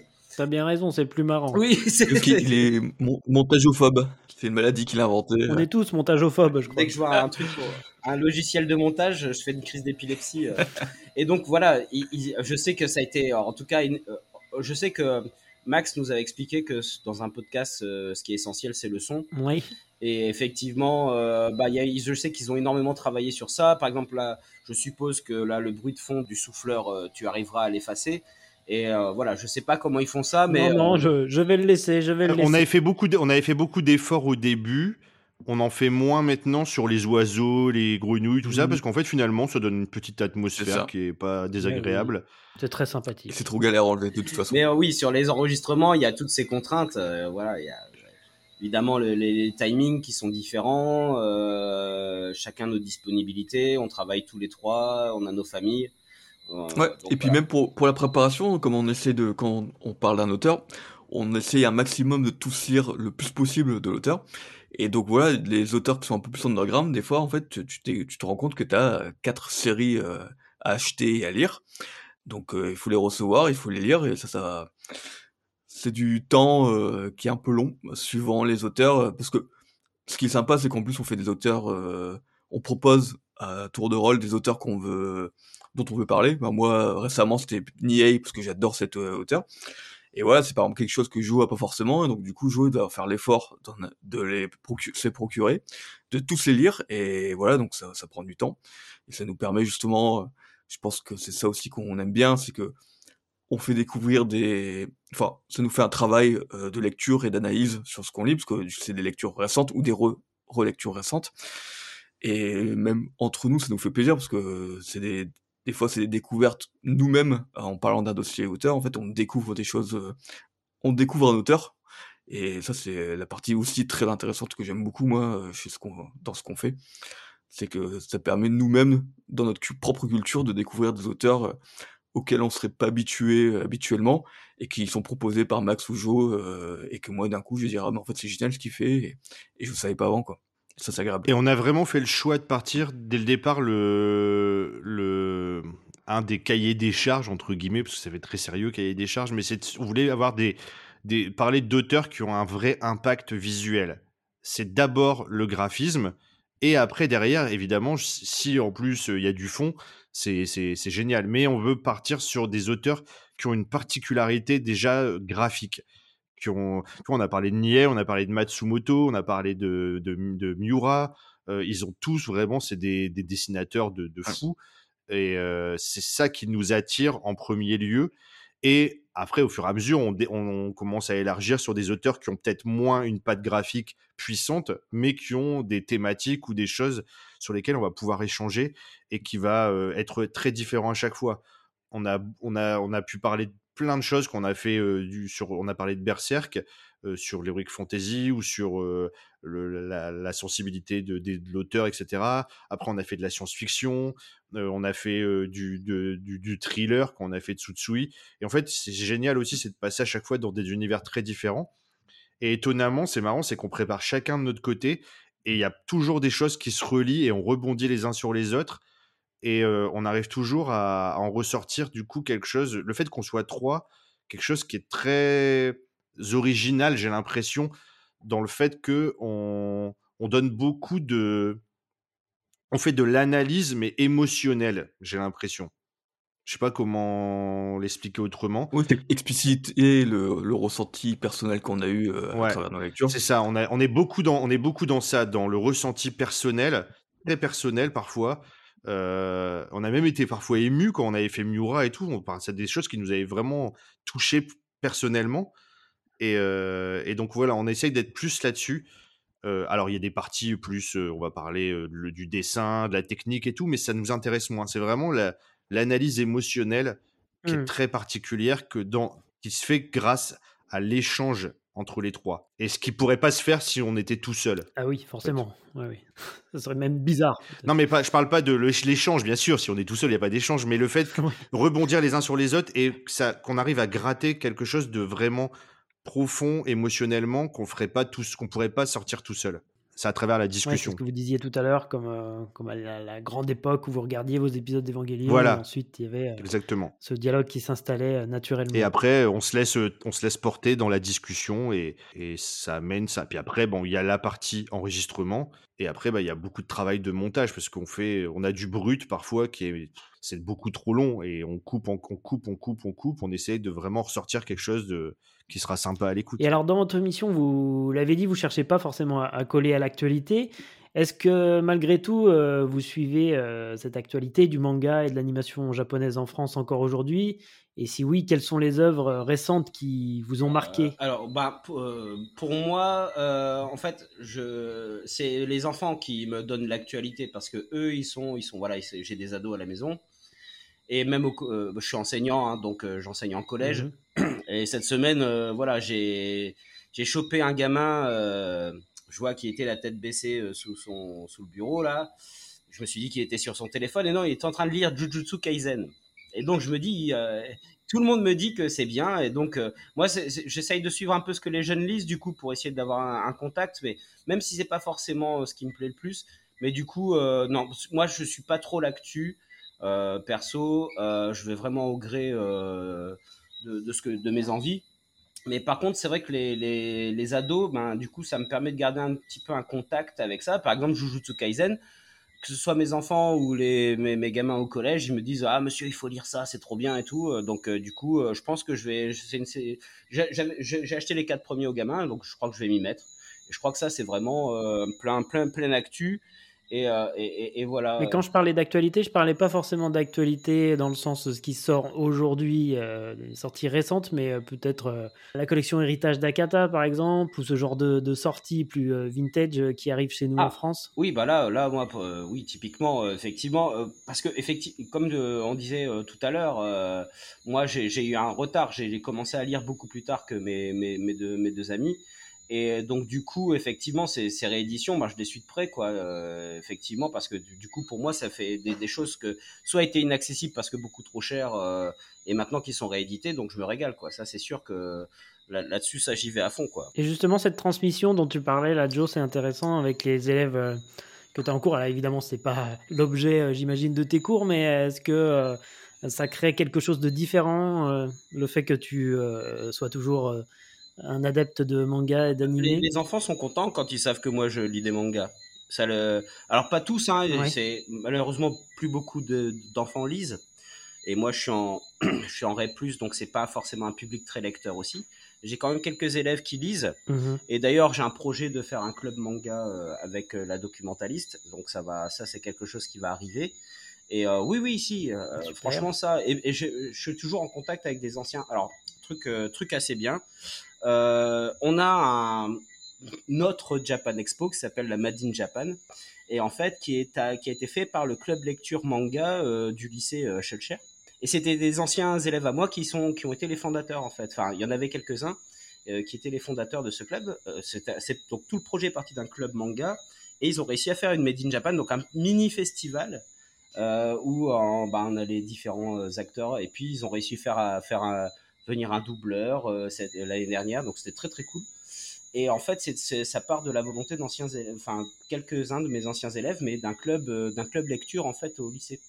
Donc euh, ça c'est très cool. Donc tu vois, la, la- la culture est très vivante. Les jeunes, voilà, la, la culture manga est très vivante en Martinique. Hein, ça faut, faut bien le savoir. Ouais. Euh, y a, on a beaucoup, beaucoup, beaucoup de fans et franchement, ouais, ça, ça, ça fait plaisir. Ce qui fait qu'un tel événement peut, alors c'est très modeste, hein, bien sûr, mais le simple fait que ça existe, c'est déjà énorme. Bien sûr, ouais, ouais, C'est déjà énorme.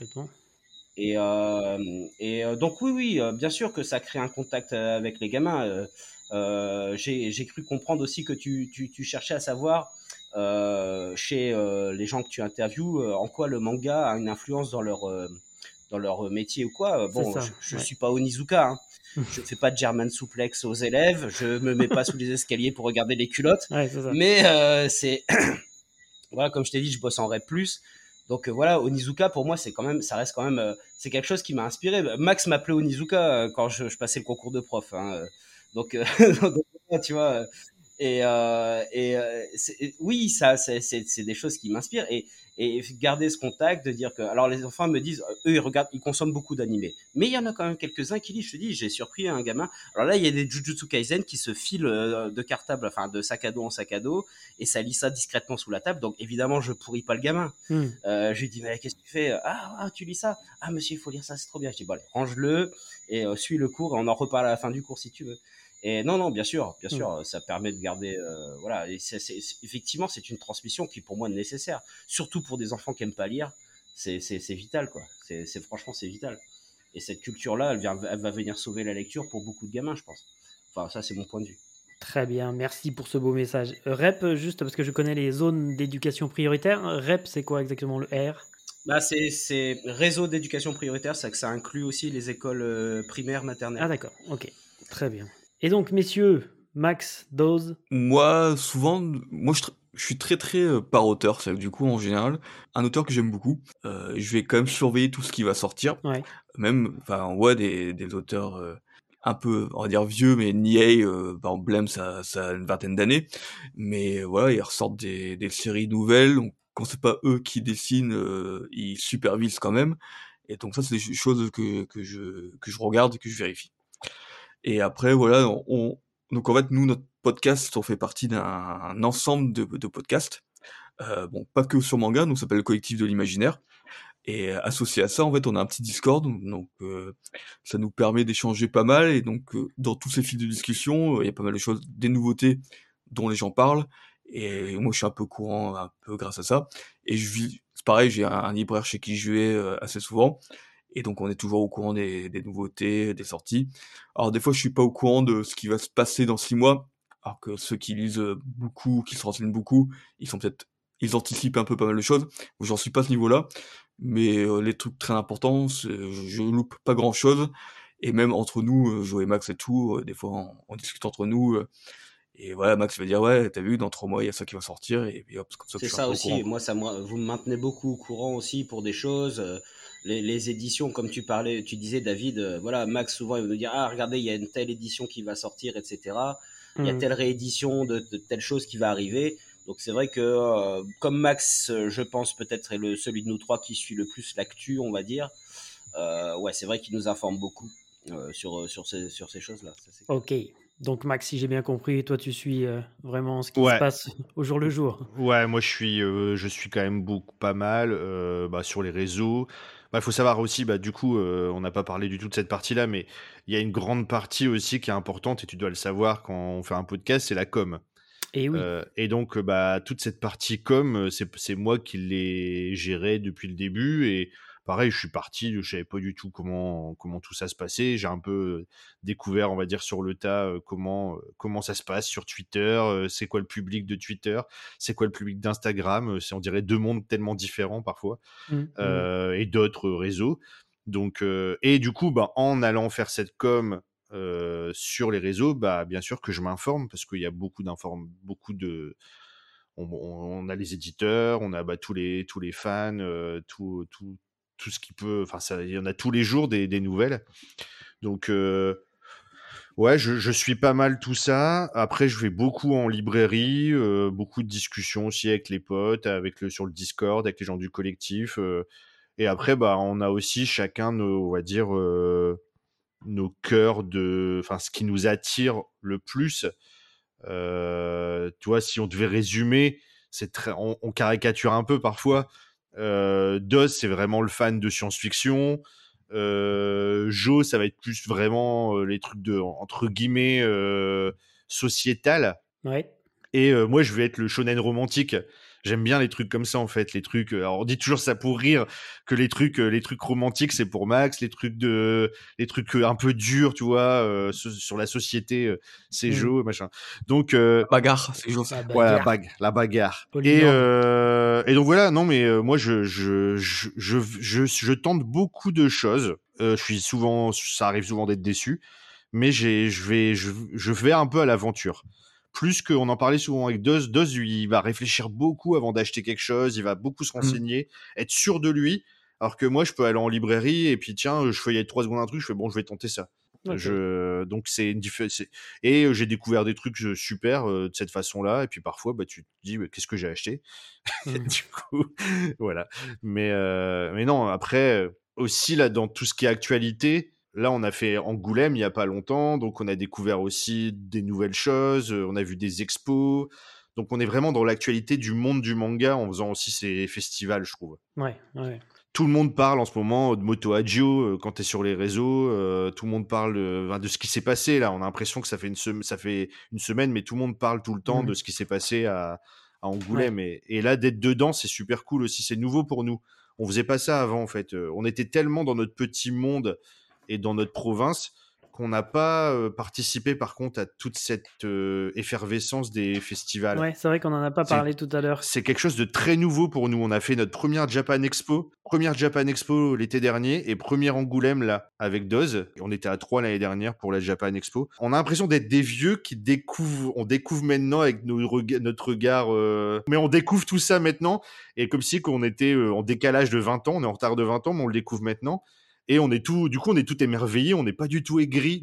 Et euh, c'est ce que aussi on peut avoir parfois comme retour positif, c'est que on est à fond et on n'est pas du tout aigri. On est super passionné de, du truc sans. En fait, on veut pas parler des choses qu'on n'aime pas. Ça, c'est un choix aussi qu'on a fait dans, notre émission, dans nos émissions. On parle pas de, on fait pas de polémique, on parle pas de choses qu'on n'aime pas. On parle de nos coups de cœur, on parle d'auteurs qu'on aime et on parle de notre passion. Donc on est, on est content en fait, on rigole et il y a beaucoup de, et ça on l'a pas dit, on prépare beaucoup. Mais après, par contre, c'est beaucoup spontané nos enregistrements et ça, ça s'entend parce que on est beaucoup dans, comme on se connaît depuis toujours, bah, on est beaucoup dans les blagues, les machins, tout en étant, en fait, ça, ça, ça dérive tout le temps entre le côté euh, bande de potes rigolo et puis on peut être très sérieux cinq minutes après, puis après refaire, refaire des blagues un quart d'heure plus tard. C'est pas, euh, c'est, c'est une- ça on a, on l'a pas fait exprès. C'est parce que c'est comme ça qu'on est quand on discute. On va être très sérieux, puis après sortir une blague à la con et et, euh, et ça on essaye de le garder. Un peu comme je disais, c'est le truc de l'apéro, tu vois. On... Les, les auditeurs, ils nous disent le meilleur compliment qu'on a, c'est qu'ils ont l'impression, quand ils écoutent le podcast, d'être avec nous autour d'une table dans un bar à discuter. Et c'est comme ça qu'on vous aime, les PCF manga. C'est exactement ce qu'on essaye de faire, en tout cas. Eh bien, très bien. Eh ben, on vous souhaite de continuer longtemps. Merci beaucoup, les gars. On arrive à la fin de, de cet entretien. Mais avant de nous quitter, quelques questions rapides que je pose à tous les invités. Mais aujourd'hui, j'ai envie de changer la règle du jeu en demandant à chacun d'entre vous le manga, l'animé et l'OST préféré de l'autre pour savoir si vraiment vous vous connaissez bien ou alors si vous nous mitonnez depuis le début. Ah, moi, j'ai- on, Oh, on s'est fait chaud. avoir, on avait préparé. C'est chaud. Ah, manga préféré, moi je sais, pour les deux autres. Ça, alors, on quoi. commence avec Doz. Doz, d'après toi, quel est le manga préféré de Max? Saint Seiya. On est bon, Max? Bah oui. Joe, quel est l'animé préféré de Max? Oh là là, c'est chaud, hein. C'est chaud, Tu c'est peux- chaud là. Tu peux dire Saint Seiya à chaque fois Ah ouais, c'est vrai, Saint Seiya. Ouais, c'est ça. c'est ce que Je me suis dit quand j'ai écrit les Eh bah, questions. Saint Seiya. Saint Seiya. Jo qui fait du suspense. Oh là là là là, c'est chaud. Oh là là. Qu'est-ce que ça peut donc être Et tu peux mettre pour l'OST aussi, hein. Tu peux mettre pour l'OST. Seiji hein. Yokoyama aussi, c'est Ah ça bah oui, bah voilà, c'est pas tu peux y compliqué. aller, Tu peux y aller. Je hein. savais que ça allait être ça. J'aurais dû dire sauf Sensei. Bon, bref. Ça, ça va être plus dur, hein. Ça va être plus dur. Alors, Joe, le manga préféré de Doz Ah, peut-être Blam, hein. Ouais, c'est. J'ai préparé une Peut-être, j'ai dit, je, je mets un Bah ouais, peut-être. hein. j'ai jamais de vrai vrai préféré, mais dans mon top euh, 3, oui, c'est sûr. Ouais, c'est chaud, hein. Ok. Max, l'animé préféré de Doz Euh, L'animé préféré de Doz. En fait, vous nous mitonnez depuis le début, vous vous connaissez depuis trois semaines, et puis voilà. avouez, avouez aux auditeurs que tout ça n'est que supercherie. T'oses pas dire que c'est Onegai Teacher, c'est ça? Au, au, Gen- au Gengi Clinic? Ah, Personne à l'arrêt. Non, bah je dirais euh, Cowboy Bebop. Doz, on est bon ou? Euh, Ou Samurai Champloo. Bah, en fait, moi, dans mes animes préférés, j'ai- je mettrais sur la même longueur d'onde euh, Samurai Champloo, Cowboy Bebop, et je vends Lion et Escaflowne. Donc, euh, j'arrive pas trop à, à définir un top 1, quoi. Mais dans ce qu'il a dit Max, c'était bon, quoi. Si je te demande, Joe, le OST préféré de Doz, tu partirais sur quoi? Ah, euh, partons sur. Ça va être du Yoko Kano, c'est sûr. Bah ouais. Donc disons du Cowboy Bebop? Celui-là et Samurai Champloo, euh, c'est ceux que je réécoute, quoi. Très bien. Et enfin, Max, le manga préféré de Joe Ah, euh, je pense que ça doit être Berserk. Yes. C'est la claque, c'est ça, toujours. La, la gifle, la giflette, le revers. Doz, l'animé préféré de Joe On dirait les amours. On n'a pas la pancarte pour taper sur la tête. Le petit carton à mettre sur la tête. Euh... alors, c'est un peu difficile, j'aurais dit GTO. Ah, il est dans mon top, hein. Il est dans mon top, mais ça.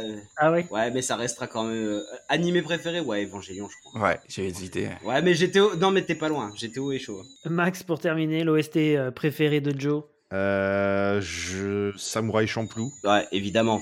Évidemment. Samurai Champloo, c'était. euh, il a disparu, mais c'était Nujabiz. euh, Bah oui. Qui est dispo d'ailleurs sur Spotify depuis euh, très peu de temps. ouais. Il collaborait avec un mec qui s'appelait Fat Joe ou Fat John, je me souviens plus. Ils font des trucs assez extraordinaires. Moi, cette bande son euh, mix euh, hip-hop là, c'était, ça m'a, ça m'a, ça m'a bouleversé. Merci encore la team Merci, PCF David. Manga. Je ne peux que David. conseiller aux auditeurs de ce podcast d'aller écouter votre émission, dispo sur toutes les applications de, de podcast bien sûr. C'est produit et réalisé, vous l'avez entendu, avec passion et amour, et c'est ça qu'on aime. Un grand merci à Justin, à qui on doit le sublimissime habillage sonore de cette non moins sublimissime émission. Merci aux oiseaux aussi, hein, que nous entendons là, en fond sonore grâce à, à Joe, c'est un bonheur. Il te salue. Merci à Casabule, euh, merci à, à la mamie de Germain également, euh, au, au club de hockey sur gazon. Ah, c'est un très beau résumé. Et bien sûr, si ce podcast vous plaît, n'hésitez surtout pas à partager l'émission sur vos réseaux, à en parler autour de vous de façon à propager la bonne parole. On est présent sur X, Blue Sky et Instagram. Quant à moi, je vous donne rendez-vous très prochainement. Et pour celles et ceux qui découvrent cette émission aujourd'hui, bah, vous avez de la chance puisqu'il y a de nombreux épisodes qui vous attendent. Arigato les PCF manga Allez, gâteau, David. Salut. Merci David. Gâteau, David. Ciao. Merci, merci, Ciao. merci. Big up.